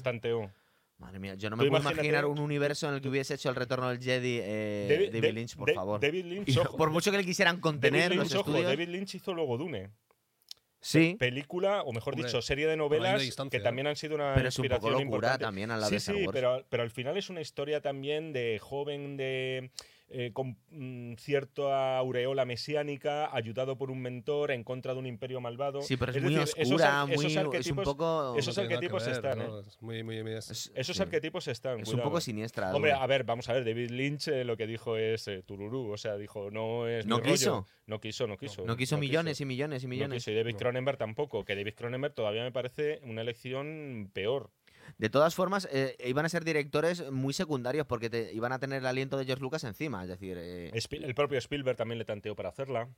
Bueno, claro, lo que pasa es que supongo que Spielberg, Eh, eh, a ser un, un director tan personal, no iba a dejar que. eh, porque, no, pero por ejemplo en Indiana ser un Jones- director en- mercenario, En Indiana claro. Jones sí que, sí que ha funcionado así. Ha sido esa dupla de, de Lucas productor y Mm, Spielberg Lo que pasa es que yo intuyo que. Pero esto es otra. Es que eso- esto no es Indiana Para mí me da Jones, la sea, sensación que, que en, que en Indiana Jones no ha metido tanto la mano George Lucas a la hora del rodaje. Es decir, sí en la creación del personaje, pero Star no Wars era, claro, era, era el bicho de, de George Lucas. sea, sí, Eh, sí. Indiana Jones es más el bicho de Spielberg. Está claro. Eh, bueno, Indiana Jones sí es un bicho de los dos, pero al final es una criatura. En la Más que de Spielberg, es que es Spielberg- Spielberg, Steven Spielberg, es decir, ya a estas alturas era un, un autor muy consagrado, o sea, era, y era el director más taquillero de la historia. Las historias sí las proponía él. Sí. George Lucas sí que ha ido proponiendo. Bueno, Sí, la pues el última- de Alianza, la Calavera de La Cristal, calavera de cristal. Mm. el Santo Grial. La, Por visto, la eso lo próxima iba sabremos qué, qué dirá. Bueno, vamos a hablaros de la historia. La historia justo empieza, supongo que cuando saben que va a repetir Harrison Ford, dice, bueno, pues vamos a rescatar a Han Solo y vuelven a Tatooine. Mm, mm, mm. A- a- está en las manos de Jabal Hutt y, y la verdad es que es muy chulo el, el inicio de la, de la película, ¿verdad? Es un mí- comienzo muy diferente a cualquiera de los otros Sí. dos que hayamos podido ver, que en eso eh, era muy fácil empezar con otra batalla. No, señor, empezamos una especie de, de, de Con mucho tugurio- suspense, ¿no? de Además. bastante malsano, ¿no? Y, muy- y con mucho suspense, ¿no? O sea, Sí. que se levanta, sí, ¿no? que van entrando, ¿verdad? no y sabes qué te y- vas a encontrar. y bastante siniestro. No, Y Jun Jabal ahí terrible. ¿Os ¿no? acuerda además a la pobre cantante esta que de Sí, que repente se la ¿no? A- come, a la que tiene no se la come a esta lo que hace es eh, tirarla a un foso Sí. donde se le aparece el rancor El que me Rancor. parece que se llama ese, ese bicho Que durante el rodaje era una cartulina muy grande. Si Sí. veis las imágenes del rodaje es totalmente ridículo porque es una cartulina está todas las... Le- les dio gritando. quebraderos de cabeza el bicho ese Sí, ¿eh? hasta es- conseguir algo un poquito Está bastante bien hecho para la época, Está- ¿verdad? eh, lo consiguieron Sí. al final y no se ha tocado en, en ediciones posteriores Y además ¿eh? ahí te voy a dar la razón porque eh, el personaje de Luke Skywalker se nota que ha crecido, es mucho más interesante en el retorno del Jedi que los más otros dos. maduro, más. Es eh, verdad. es decir, ya ves a un líder, ¿no? Que es lo que no ves, eh, por supuesto, en la película inicial, pero es que es, el inicio de la aventura. Evidentemente es un advenedizo, ¿sabes? Luego ya le ves con, con hechuras, le ves ya como.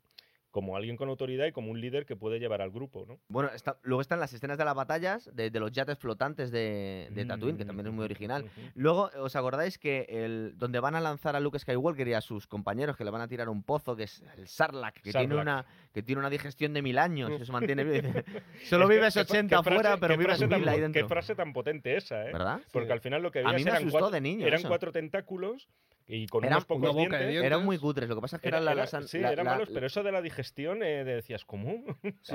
te imaginabas algo, un, un tormento eh, sin igual, es O como sea, ir al infierno, claro. sí, sí. Lo que pasa es que ahora lo han, re- lo han hecho con ordenador Bueno, y a eh, mí me gusta menos, ¿eh? Eh, no, ahora saca- salen como una especie de capullo Sí. que parece, por cierto, la planta de, De- sí. de, de la pequeña tienda de los horrores, Audrey, y, y es, es prescindible, o sea, no, no es que gana. no, no sé qué ganan con eso, la verdad. Haciendo eso. Sí, Porque aparte que lo que- estropean, pierde cierto encanto, porque también el cine es ver como un poco cómo envejecen un poco las películas, Además, va- ¿no? es cierto que es, que es una película de fantasía, pero eh, como es una digestión de mil años, ¿qué pasa? ¿Que la otra punta del bicho estaba al otro lado, lado del planeta? No, o- y, y lo que yo pienso es que durante esa digestión tú no estás mil años muriéndote, o sea, mori- morirás de viejo, ¿no? claro. Claro, o sea, quiero decir, en algún momento te tendrás que descomponer. Tendrás que comer, beber agua. Exactamente, sí, era un poco ridículo. Bueno, el caso es que cuando matan a Jabal Hat eh, y se hacen volar la, la lancha, que es verdad que es un acierto de, de diseño, porque es muy Mm. chula. esa- es- Que por esas cierto, eh, eh, Leia le, vestida, bueno, tenemos que hablar del sí, bikini de metal. de- de- ves- sí. vestida como esclava y tal, le estrangula con unas cadenas. Es una imagen, es Y una postal muy la- perversa. y la, ¿eh? la- imagen sensual de ella, que yo creo que rompe. Rompe- sí, bueno, y todavía tiene enamorado. De hecho, en todos los Comic Cons hay muchísimas chicas que van disfrazadas con el con famoso el, bikini con- de con el metal. bikini de, de esclava, ¿no? Que es también un puntazo empezar a ser una peli para niños. Sí. O sea, Sí. era algo. Es que no era tan para niños la original. O por lo menos a nosotros no lo parecía. No, pero la saga progresivamente se va haciendo más adulta. Sí, se En- va haciendo en más contraste seria. con los personajes. La primera película es la que sí que es mm, muy pensada para el público infantil, ¿no? Con lo cual, luego es que es la única que hace George Lucas. Que una pequeña explicación porque luego cuando la retomó él, la franquicia y volvió a dirigirlas él eran tan infantiles las películas otra vez. Claro. Por eso, porque quería enganchar a los niños, tío. Si es que al final eh, todo lleva a eso. Él quiere seducir a la generación de turno. Es posible, sí. Mm. Es que yo, y yo creo que además es una, es una, es una serie que realmente, bueno, tiene muchos fans y es muy legítimo, pero yo creo que más de- cuando creces a partir de cierta edad, la serie ya, la verdad, te... Es posible te que nosotros le tengamos cariño porque la vimos de, de Claro, jovencitos, pero igual nuestros padres les gustó. Yo creo que sí les debió gustar. La película no solo gustó aquel entonces a los niños, ¿eh? Es Claro. que ahí está la historia. ¿no? Es que, Arrasó. es que arrasó. Es que se convirtió en un fenómeno social. Bueno, eh, después de rescatar a Han Solo, Luke Skywalker vuelve a, a- para terminar su entrenamiento a Dagobah. A Taco- a Tacoba, o Lo que pasa es que Yoda ya se está muriendo y simplemente le hace que le confiese que si Darth Vader es su padre o es el inventable. Dice que sí, se muere, se deshace para ser parte de la fuerza. Lo que pasa es que cuando ya se va a marchar del planeta, es que la he visto esta mañana, por eso la tengo tan reciente, eh, se le aparece otra vez Alec Guinness con cara de no entender nada todavía, la tercera película. Y le confirma que sí, que ¿por qué no me lo habías dicho? Y dice, bueno, es que te dije la verdad de otra forma, fue una, fue una media verdad. La verdad es que Obi-Wan Kenobi no queda muy bien. Me lo- dice, me- porque ni yo me había leído el Me guion. lo he inventado de una película para otra, ¿no? Puede ¿Verdad? ser. Porque claro, realmente... eh, una duda que tengo. ¿Es en, ¿Es en este momento, es en el Imperio Contraataca, cuando eh, Luke eh, va eh, precisamente en Dagobah eh, y tiene Es como una especie de pelea ficticia contra con- él mismo, contra, contra, Darth Vader. contra Darth Vader, que luego No, resulta... esa es- la segunda, es el Imperio es que es una, es una secuencia un poco eh, alucinada, ¿no? O sea, sí. es eh, como un mí- toque... Para mí eso, esa- Psicotrópico. Esa parte, es la que... psicotrópico, Esa sí, parte sí. me gusta, porque es el enfrentamiento No, contra él curioso. mismo, Sí, ¿no? Y, es o sea, verdad. lleva Es, in- es curioso porque sí, es una, es una, una parte rara, ¿no? Dentro de lo que es, es- toda la el- fantasía. es- y forma parte de, la, de cómo se forja el héroe, pero ¿no? eso sí, sí, pero eso bueno, sí, fue en la peli anterior. Es duda, verdad, lo- duda resuelta. El, el viaje es muy corto cuando va a visitar a Yoda porque se puede prácticamente nada más llegar allí. Eh, luego, ¿qué más cosas? Luego estamos viendo que todo eh, el hilo argumental es porque el Imperio está volviendo a construir una nueva estrella de la muerte. Que las estrellas de la muerte, habría que decir algo de ellas, porque construyen tres y a las tres se las cargan de una manera no igual, pero muy parecida, lo Esto- cual habría, habría que cuestionar a los ingenieros Esto, del imperio. esto en ¿no? Family Guy, en Padre de Familia, hacían muchas coñas con eso. Pero dice, bueno, es que. Pero ¿cómo que hay un punto débil? Pero si ya tenían otra estrella de la muerte, ya, pero, pero ¿en dónde es? No, en el mismo sitio y tal. Pero, o sea, como dices, joder, pero qué incompetencia es Sí. esta, ¿no? Creo que en el argumento viene a decir que no, que la estrella de la muerte es todavía una estrella de la muerte más grande, pero hace lo mismo. O sea, destruye planetas Sí. y se destruye exactamente igual. Es algo por, por el estilo. Aquí vemos por primera vez al emperador, quien está por encima de, de Darth Vader. Y la verdad es que está muy bien hecho el personaje, ¿verdad? Da Mm, bastante mm, miedo mm. el, no había, abuelete. no había alguna alusión en el Imperio Contraataca. Sí, en, Sí, el- sí, en sí. el, Imperio, algo, en el ¿eh? Imperio contraataca, en la peli original, hay un holograma Sí. que sale del emperador, sale pero que era otro actor que luego no era el que hacía del emperador. Que por cierto es el mismo. O sea, es Sí. de los pocos que repiten. Es Lord Palpatine en, Sí. las, en las En las películas de las precuelas, ¿no? Es verdad. Lo que pasa es que seguramente en las películas originales era alguien joven, muy bien caracterizado, entonces luego lo han podido utilizar como una O persona... sea, cuando envejecido, ¿no? cuando envejecido, exactamente. Claro, claro. Eh, luego vamos a ver, eh, digamos que todo era un- una trama que había hecho el emperador para atraer a la flota rebelde, porque le vende unos planos como que cómo puede destruir ahora mismo la Estrella de la Muerte. Mira, me acabo de acordar. El, el sistema para destruirlo es distinto, porque era el escudo, está en la luna de Endor. Mm, es verdad, sí, pero- por eso te, pero tienen que luego ir a lo desconectarlo, entraban, ¿no? efectivamente. Pues Pero, pero pero eran luego, pero luego películas- entraban las naves y daba igual. O sea que... Sí, es verdad. Eh, pero digamos que era, eh, eh, como habían obtenido los, los planos, era, había sido una estrategia del emperador que quería picarles para que llegasen. Entonces, bueno, ahí vemos cómo llegan a, a Endor. También nos Vamos da... a hablar ya de los Ewoks, ¿no? Ah, ya, ya estaba llegando. Nos da otra visión distinta del universo de Star Wars, porque ya hemos visto planetas helados, planetas, planetas desérticos. Ahora vemos un planeta que tiene unos árboles Árboles. impresionantes, unas secuoyas Está gigantescas. rodado en California, eso. Sí. Sí. Y la verdad es que también mola muchísimo el vernos en ese. Esas carreras, Las carreras de motos, en- son, son, buenísimas. sí. Es verdad. Aunque Están muy bien hechas. es verdad que están hechas con un, con un cromo detrás. Sí, sí, sí, pero, Pero bueno, pero están sí, muy bien, sí, Están sí. muy bien hechas. Pero te da la impresión esa de, de una velocidad, bueno, espídica, ¿no? que luego utilizan en las precuelas con las carreras de vainas y esas Mm. cosas. Sí. Bueno, el caso es que aquí conocemos por fin a los Ewoks, Sí. que es uno de las. de- lo que se cre- fue como el Jar Jar Binks de los 80, ¿verdad? Lo que se criticó tan. No compares. no llega a ese nivel, por supuesto. Pero verdad que son osos de peluche. Iba, iba a ser el planeta de los Wookiees. De los Wookiees. Iba a ser un planeta de Wookiees. Lo que pasa es que Josh Lucas, eh, su afán por aquel entonces, que no hemos hablado de esto, pero es muy importante. Vender muñecos. Era vender muñecos y él vio que creando una nueva línea de estos peluches, de estos ositos, eh, podía arrasar en, en los regalos de Navidad, ¿no? Y de ahí se sacó de la manga a los los, Ewoks. a los Wookiee- a los Ewoks, perdón. Fijaros, durante muchos años yo pensé que había soñado que había una película, un spin-off de Star, de Star Wars que se llamaba El planeta de los Ewoks. Porque nunca más se supo. Parece ser que era de estas cosas que, que George Lucas pagó a la gente para que hicieran desaparecer las copias, pero yo recuerdo que la había visto y resulta que sí es, que, existe. es que hay dos. Sí, sí, sí. Es que hay dos. eh, hay dos pelis del planeta de los Ewoks. Originalmente se llamó The Ewok Adventure, que es de 1984. Pero creo que son hechas para la tele directamente. Sí. Eh, no sé si ni siquiera si se llegaron a Estaban, estrenar en están hechas para la tele, pero se estrenaron en el cine también. Mm. Y bueno, es yo no la recuerdo. eh, algunas imágenes parece ser que dicen que es una especie de Señor de los Anillos hecha por Ewoks. Van en Pony, por, por Endor. o Hay sea, unos de- niños, uno de los niños me acuerdo que se parecía bastante a Luke, ¿no? Sí, pero Así lo que- como con lo ojos grandes Sí, y no tal. se sabe rubio. muy bien cómo había llegado allí. Creo que llega en una cápsula de una nave. Pero está la familia entera, en el, se supone que también en los bosques Joder, sí, de yo me acuerdo de. Tengo escenas sueltas. Yo ni Claro, es, una, es una película ¿sabes? sonrojante, toda la gente intentó Sí. hacer, hacerla desaparecer. De hecho, me estoy acordando que la primera versión de Rambo eh, fue tan horrorosa porque era una película de tres horas en la que eh, parece ser que mm, Silvestre Stallone hablaba con las lechuzas y diciendo a quién iba a matar a en qué orden iba a matar a los, a los policías que le estaban persiguiendo y, y creía que iba a ser tal desastre que él y su manager consiguieron todo el dinero que tenían disponible para intentar copiar toda la- comprar todas las copias y quemarlas.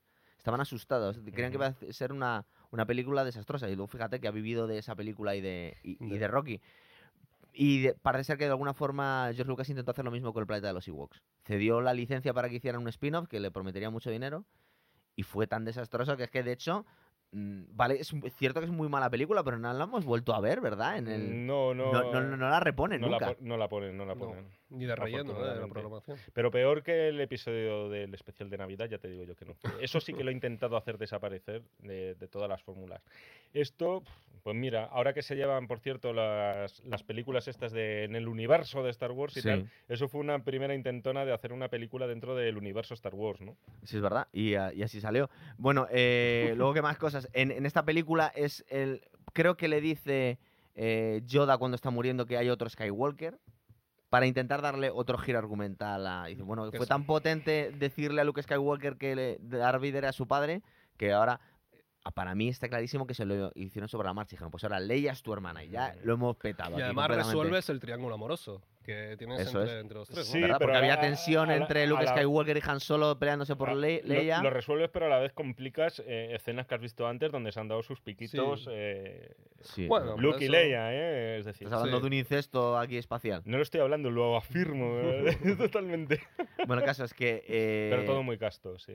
Sí, es todo cierto que luego vemos como eh, Darth Vader lleva a Luke Skywalker de- ante el emperador, Hmm. que es las instrucciones que le había dado, pero en el último momento tiene esa, esa lucha consigo Lo mismo. quieren seducir un poco, es decir, la intención de ellos no es tanto aniquilarlo como que conscientes de su Hay un- poder se hay un unan. ¿no? paralelismo muy, muy bonito que es cuando en el Imperio contraataca a Darth Vader le corta la mano y hay un momento en que le intenta seducir a, a- a Luke, ¿no? Le dice, pásate al lado, al Sí, lado oscuro, gobernaremos la gobernaremos la galaxia y tal, que está muy bien.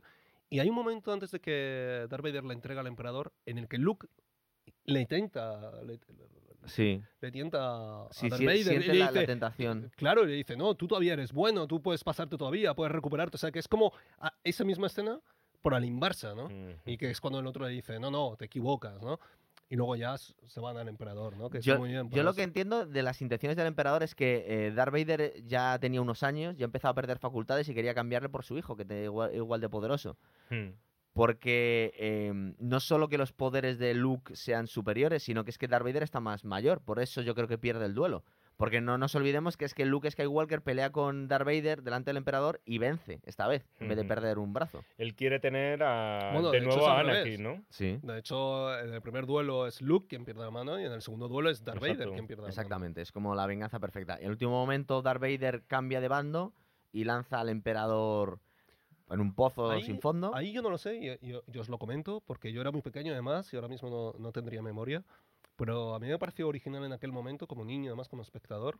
Yo hace tiempo que no veo las películas, ¿no? Pero, pero el- es que hay tres líneas argumentales. Está la batalla en el planeta, Mm. está la batalla en el espacio y está la batalla personal en la Estrella de la Muerte. Que Sí, yo en aquel verdad. momento Sí. no sé hasta qué punto era original, ¿no? Dar tres... Tres líneas argumentales, líneas lo, que, lo que ¿no? hablábamos un poco del tema del Señor Eso de los era- eso era Anillos y original, tal, sí. O sea, eh, te rompe la acción por tres y en realidad Claro. te está regalando tres películas, Tres, ¿no? claro. Aparte yo recuerdo que me emocionó el cambio que, te- que hizo en el momento eh, Darth Vader y salvó a su hijo y se cambiaba de bando. Era algo así como muy, muy emotivo el momento. Ya una vez Sí. que lo hemos visto muchas veces, pues ya no tiene mucha importancia. A ver, Pero No, el pero, momento era, pero sí. era bonito, era, era de lo más logrado de la, Sí, de la verdad. tercera. ¿eh? De hecho, a mí el retorno del Jedi, que está puesta como la última de la trilogía genuina, está puesta siempre en el último lugar.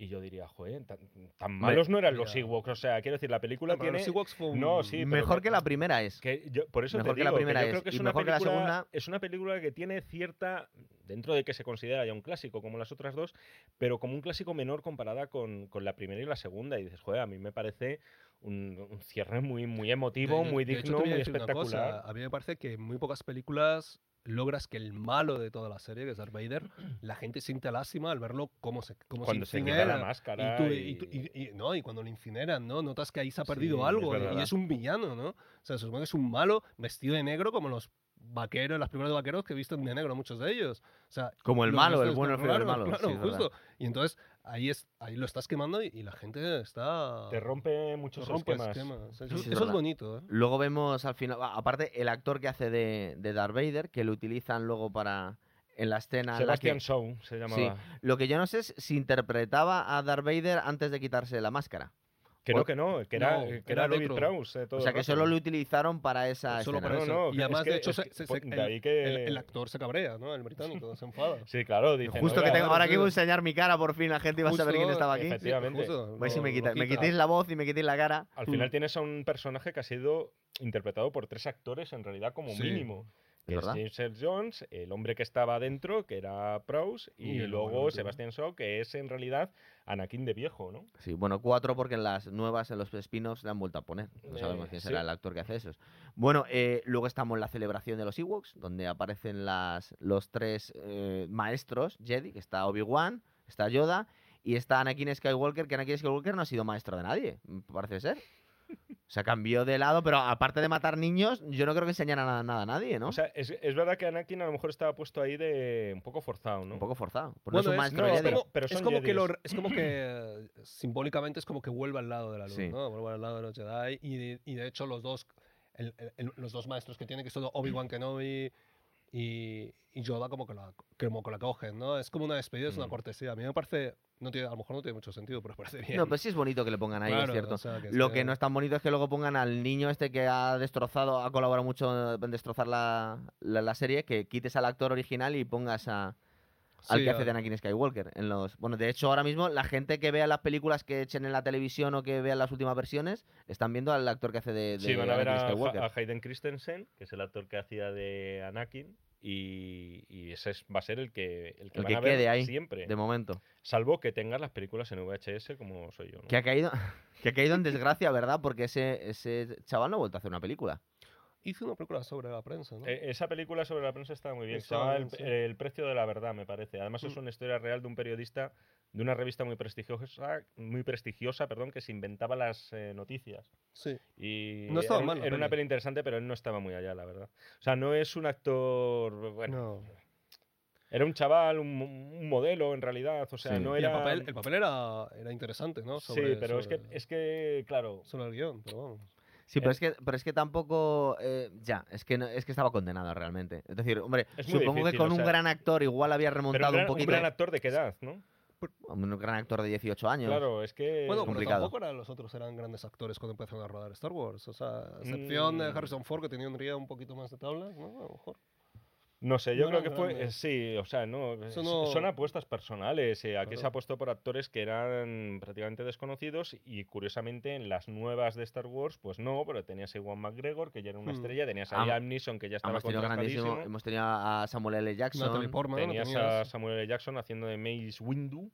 Pero Natalie bueno, que no, en teoría podías contratar a un actor nuevo para dar Sí, vida, pero, se- han ido apuntando. Supongo que también porque Star Wars es como los Beatles, que se ha ido haciendo más grande a lo largo que han ido pasando los años o que no se hiciesen películas. Porque todos los grandes actores querían salir ahí. De hecho, estaba comentando que la última de Han Solo, el spin-off de que han hecho de la vida de Han Solo, a mí lo que más me gusta es que vea a Woody Harrelson en el universo de Star Wars, que me mola un montón ese actor. Pero es que Woody Harrelson está en ese, está en el universo del planeta de los simios. Es verdad. Con todo. Está, es que está en todo, tío. Pero Yo no sé, fíjate, ese tiene un gran agente. Podemos está nombrar a en prácticamente todos los grandes actores que han salido en Star Wars después, en las precuelas y en las secuelas. Estoy Sí. pensando en Jimmy Smith, que también hace de, Jimmy del senador. Bailey Organa. Es que están todos. Porque aparte ya hemos terminado con la trilogía original, o sea que ya os dejo desfasaros con, con las precuelas y quedaros a gusto. De- Todavía más, quieres decir. Pues hablar un poquito más de. ¿Qué os parecieron las, las un poquito en orden? El- la primera, episodio La 1. amenaza fantasma. La El amenaza episodio- fantasma. El episodio 1. A mí me parece un inicio de saga, un inicio de trilogía. Es la menos mala de las que la- tres, ¿verdad?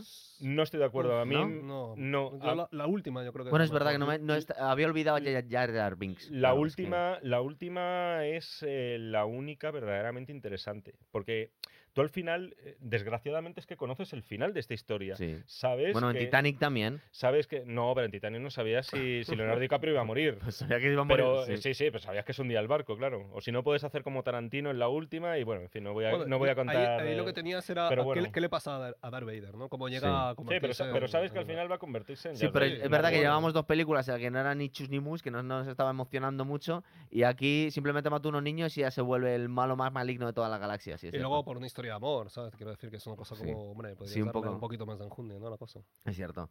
La verdad es que el personaje es poco interesante desde el principio, porque no hace de Anakin Skywalker, el niño, con siete años.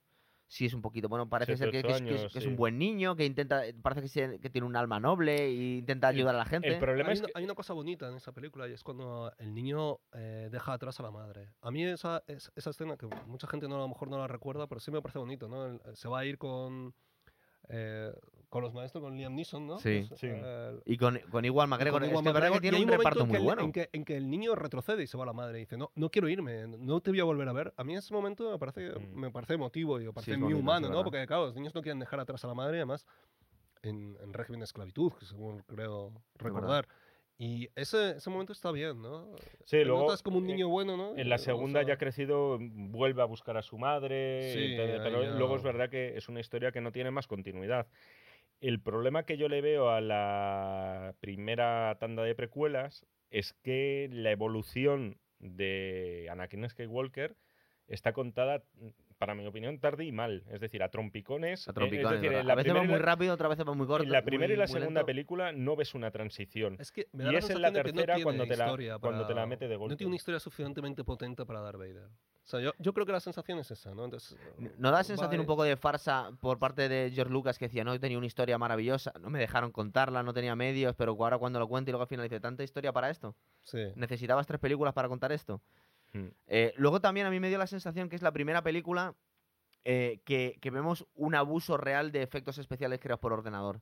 Porque ahora ya se lo vemos en películas de superhéroes, eh, algunas con más acertadas, otras que no. Pero en aquel momento, esa, esa sobredosis de, de efectos especiales y de ordenador, porque realmente en las primeras, en las precuelas, casi no hay escenarios, y no hay maquetas y ni nada. Es todo, todo, todo, todo creado eh, delante de un, de un plano Él verde. vio la oportunidad a través de, bueno, de su famoso Skywalker Ranch, ¿no? Sí. Que es el, el donde tiene todas sus Sí. in- pequeñas industrias, porque durante todo este tiempo, claro, él ha ido creando diversas empresas de efectos especiales. Una de ellas, por cierto, fue el germen de Pixar.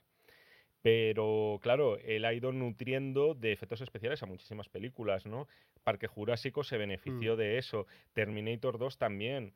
Eh, entonces él quería hacer, claro, esas dos películas que ya he citado, son, eran como el no va más de efectos especiales. Y él dijo, hay que ir todavía más lejos. Y para mí cayó en el, en el dibujo animado, en la mayoría de las veces. Fue el O exceso sea, más él- él absoluto. era un- tenía un punto horterilla. O sea, Sí. algunas cosas dices, tío, Y de además, verdad. Sea, es que llega un momento en que tanta sobreabundancia de efectos especiales y de mundos, llega un momento en que te satura. Yo creo que una de las cosas, Que- y ya que- lo hemos comentado que antes, del encanto, del encanto que tenía la primera, la primera trilogía, es ese mundo vasto, ¿no? despoblado, con un universo que puede ser hostil, ¿no?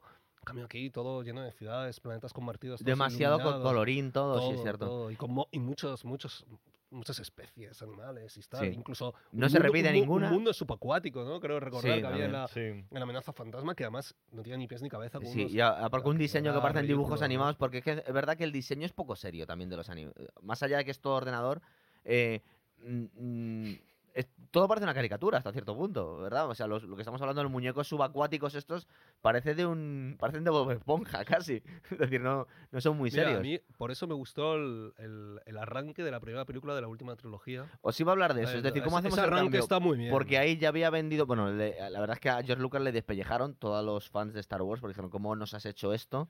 20 años, 20 o 30 años después nos has Yo- hecho esto. A mí no me parece mala opción venderle esa franquicia a Disney. O sea, Eso al estamos fin- llegando. Luego al fin, no, no, estaba diciendo que la gente le despellejó pues es por, que- por las películas que hizo Ah, George Lucas, vale, vale, pero le alabó el gusto por venderlo, hacer caja y decir, por favor, deja que otros sigan porque tú la estás liando ya demasiado. sí, sí, Aparte sí. que ya no tenía edad para llevar una super empresa como que rodar una película de Star Wars. Yo creo que ya cuando la vendió se debía acercar a los 70 años ya.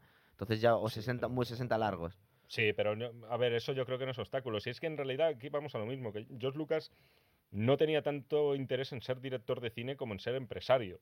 O sea, que, que, por cierto aquí se da una ironía bastante, o un paralelismo muy irónico con lo que eran sus películas. Él empezó siendo un joven idealista que quería desligarse del imperio, es decir, de los grandes estudios para poder hacer su propia obra. ¿Qué pasa con Luke Skywalker? Pues algo parecido, ¿no? Eh, que, y no caer en el lado oscuro, ¿no? Eh, de caer en el lado oscuro de, pues de las grandes superproducciones, de las presiones del productor de turno y tal. Pues ¿qué pasó? Que, que al final George Lucas se convirtió él en el magnate. Él se fue eh, poco a poco virando al lado oscuro, al lado más empresarial, al lado más comercial. Y ese joven idealista, eh, ese Luke Skywalker con el que él nació en esto del mundo del cine, pues se quedó aparcado ahí en una esquinita. Entonces, eh, es un, eh, eh, siempre ha sido objeto de debate hasta qué punto, que, que muy loable, por cierto, la querencia de George Lucas por el dinero. O sea, él decía que a su padre que antes de los 30 ya seré millonario y prácticamente acertó. Es verdad. Eh, De hecho, de hecho, yo creo que el, el problema que ha tenido es que luego ha sido la explotación hasta el fin. Y lo Sí. que estamos viendo es cómo estás explotando algo que ya no tiene por dónde cogerlo. Ni, no seguramente, tiene bueno, y, de las secuelas que se le encargaron a JJ Abrams, que para muchos fans eh, eh, era como, como había caído en la, en la infamia más absoluta porque estaba dirigiendo Star Trek y estaba dirigiendo Star Wars a la vez. Sí, pero por- eh, a mí a priori no me parecía mala opción JJ Es Abrams. Porque por lo menos sabes que iba a tratar a la saga con respeto. Y yo a mí me parecen, las dos películas que hemos visto me parecen bastante mejor las dos secuelas que las precuelas, las tres precuelas. eh, a, Dentro de que Yo- no son las a la- originales. a la gente le. A, mí la primera película, la gente la pone a parir, es decir, la del despertar de la fuerza. Sí. Y dices, joder, l- le acusan de ser un plagio de. casi un remake. Del Claro. primer Star Wars. Hmm. Que es verdad que esquemáticamente sigue punto por punto la película.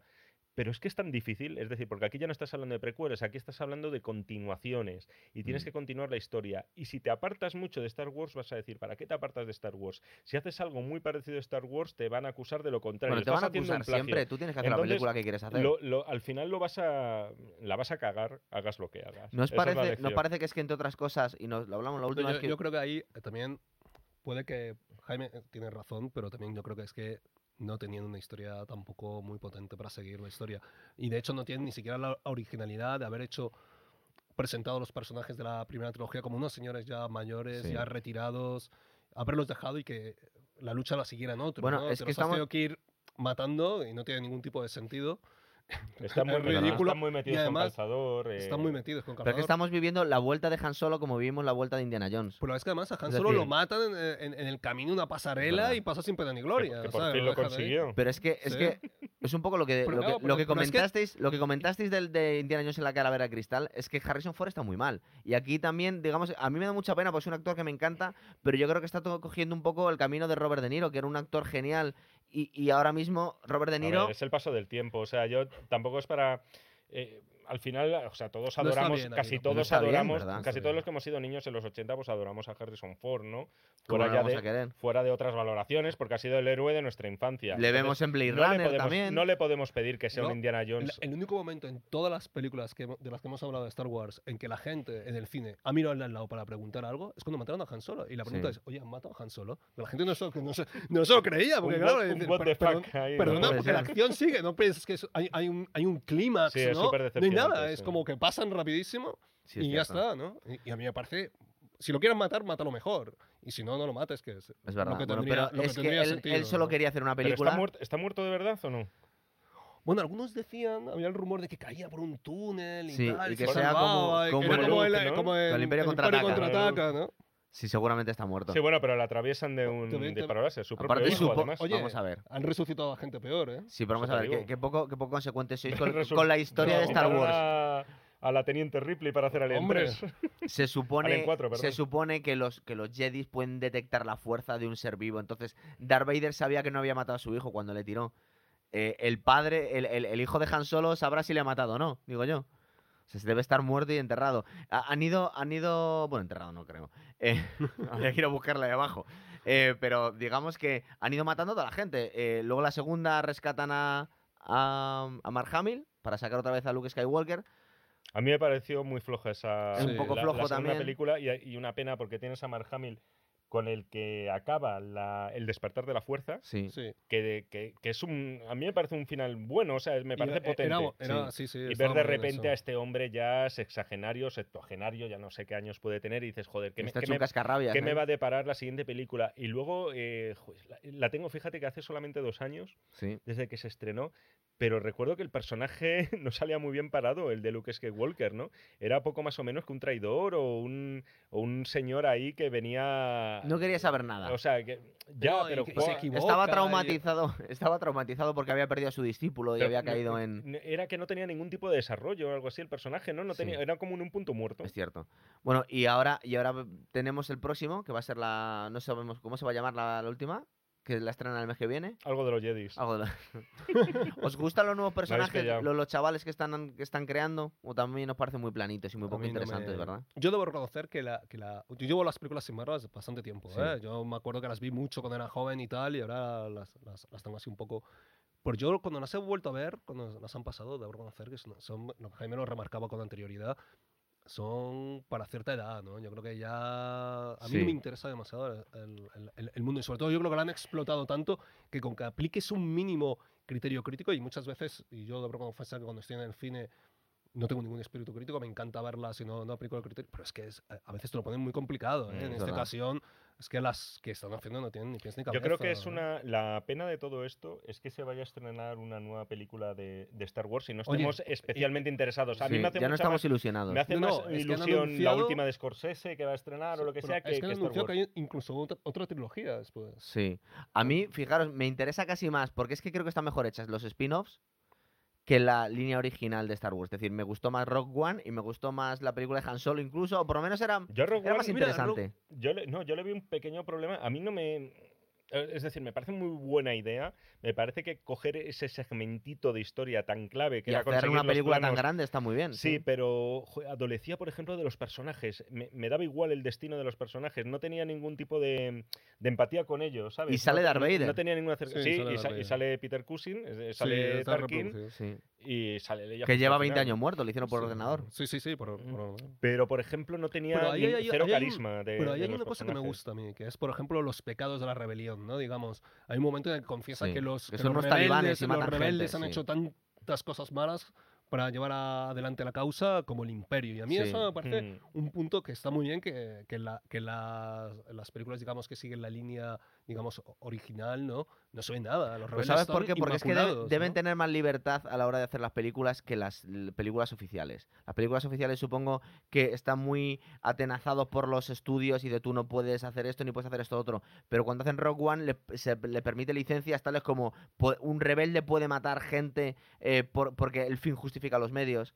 Y en las originales que, no lo que vemos. mueren eso. todos, ¿eh? Mueren Sí, todos sí, los protagonistas. O sea, es que no queda ni uno. Consiguen e- emitir los, los planos y, y Es prácticamente una- es- exterminan el hecho, planeta. una- Es una, frase casi a pie de página Sí. de Star Wars que dicen que muchos eh, compatriotas o Han muerto ellos, para- han muerto consiguiendo esto. estos planos y tal. ¿no? Es verdad. Entonces, es, eh, quizá la senda a seguir sería más Y- películas y es como bonita cómo comienza, de hecho, esa película. Cuando Sí. llega a un mundo ahí con verde y van a buscar, ¿no? Es- Está muy bien. Sí, yo creo, yo creo que es de las mejores que están haciendo después. Sí. Igual lo podemos clasificar. Pero es una, es una película de entretenimiento Sí. sin más, Ah, ¿eh? no, sí, no- claro. no, no trasciende. ¿eh? Eh, cierta frialdad también la película. O sea, es decir, no, Está em- muy negativo, no Jaime. ¿eh? empatiza. No, Yo es pero que es, es no soy muy amigo, ¿eh? O sea, al final, la eh, serie eh, de Star las- Wars, vosotros lo habéis dicho. Star Wars, gran parte de la fuerza más que en la historia reside en los personajes. Que los personajes te enganchen, te enamoren Sí. y te seduzcan.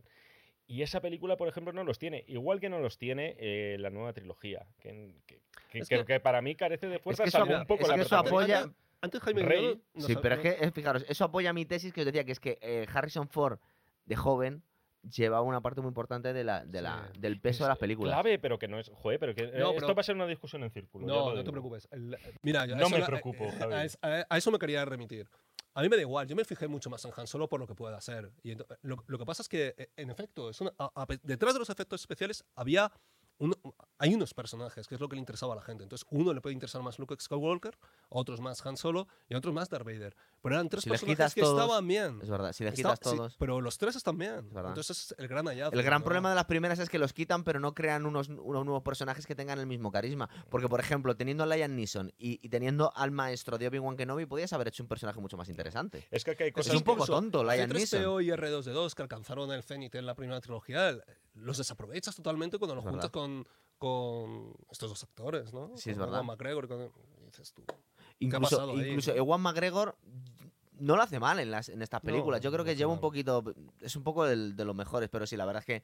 eh, yo creo que no decepcionamos a nadie no poniendo muy alta estima a esas películas porque los fans de Star No, Wars las aborrecen ¿no? Y también. Natalie Portman está totalmente desaprovechada, ¿no? Es más que un Sí. Era muy verdad. jovencita de todas formas por aquel entonces Natalie Bueno, Portman. pero ya había, verdad, había demostrado que era capaz de hacer Sí, cosas. bueno, no tenía ni, ni 20 años, ¿no? Pero Esta bueno, es que ya hizo 17, León el 18. profesional con 12, ¿no? Con Claro, 13. claro, pero, Entonces podía hacer buenas películas. Sí. pero bueno. Bueno, pues yo creo que lo vamos a dejar aquí. Sí, Ya- ya, me, ya me he empachado de Star Wars. Ya negociaremos, ya negociaremos el próximo programa que, que vamos a hacer. Exacto. Bueno, se, pues- se admiten sugerencias. Es verdad. Pues muchas gracias.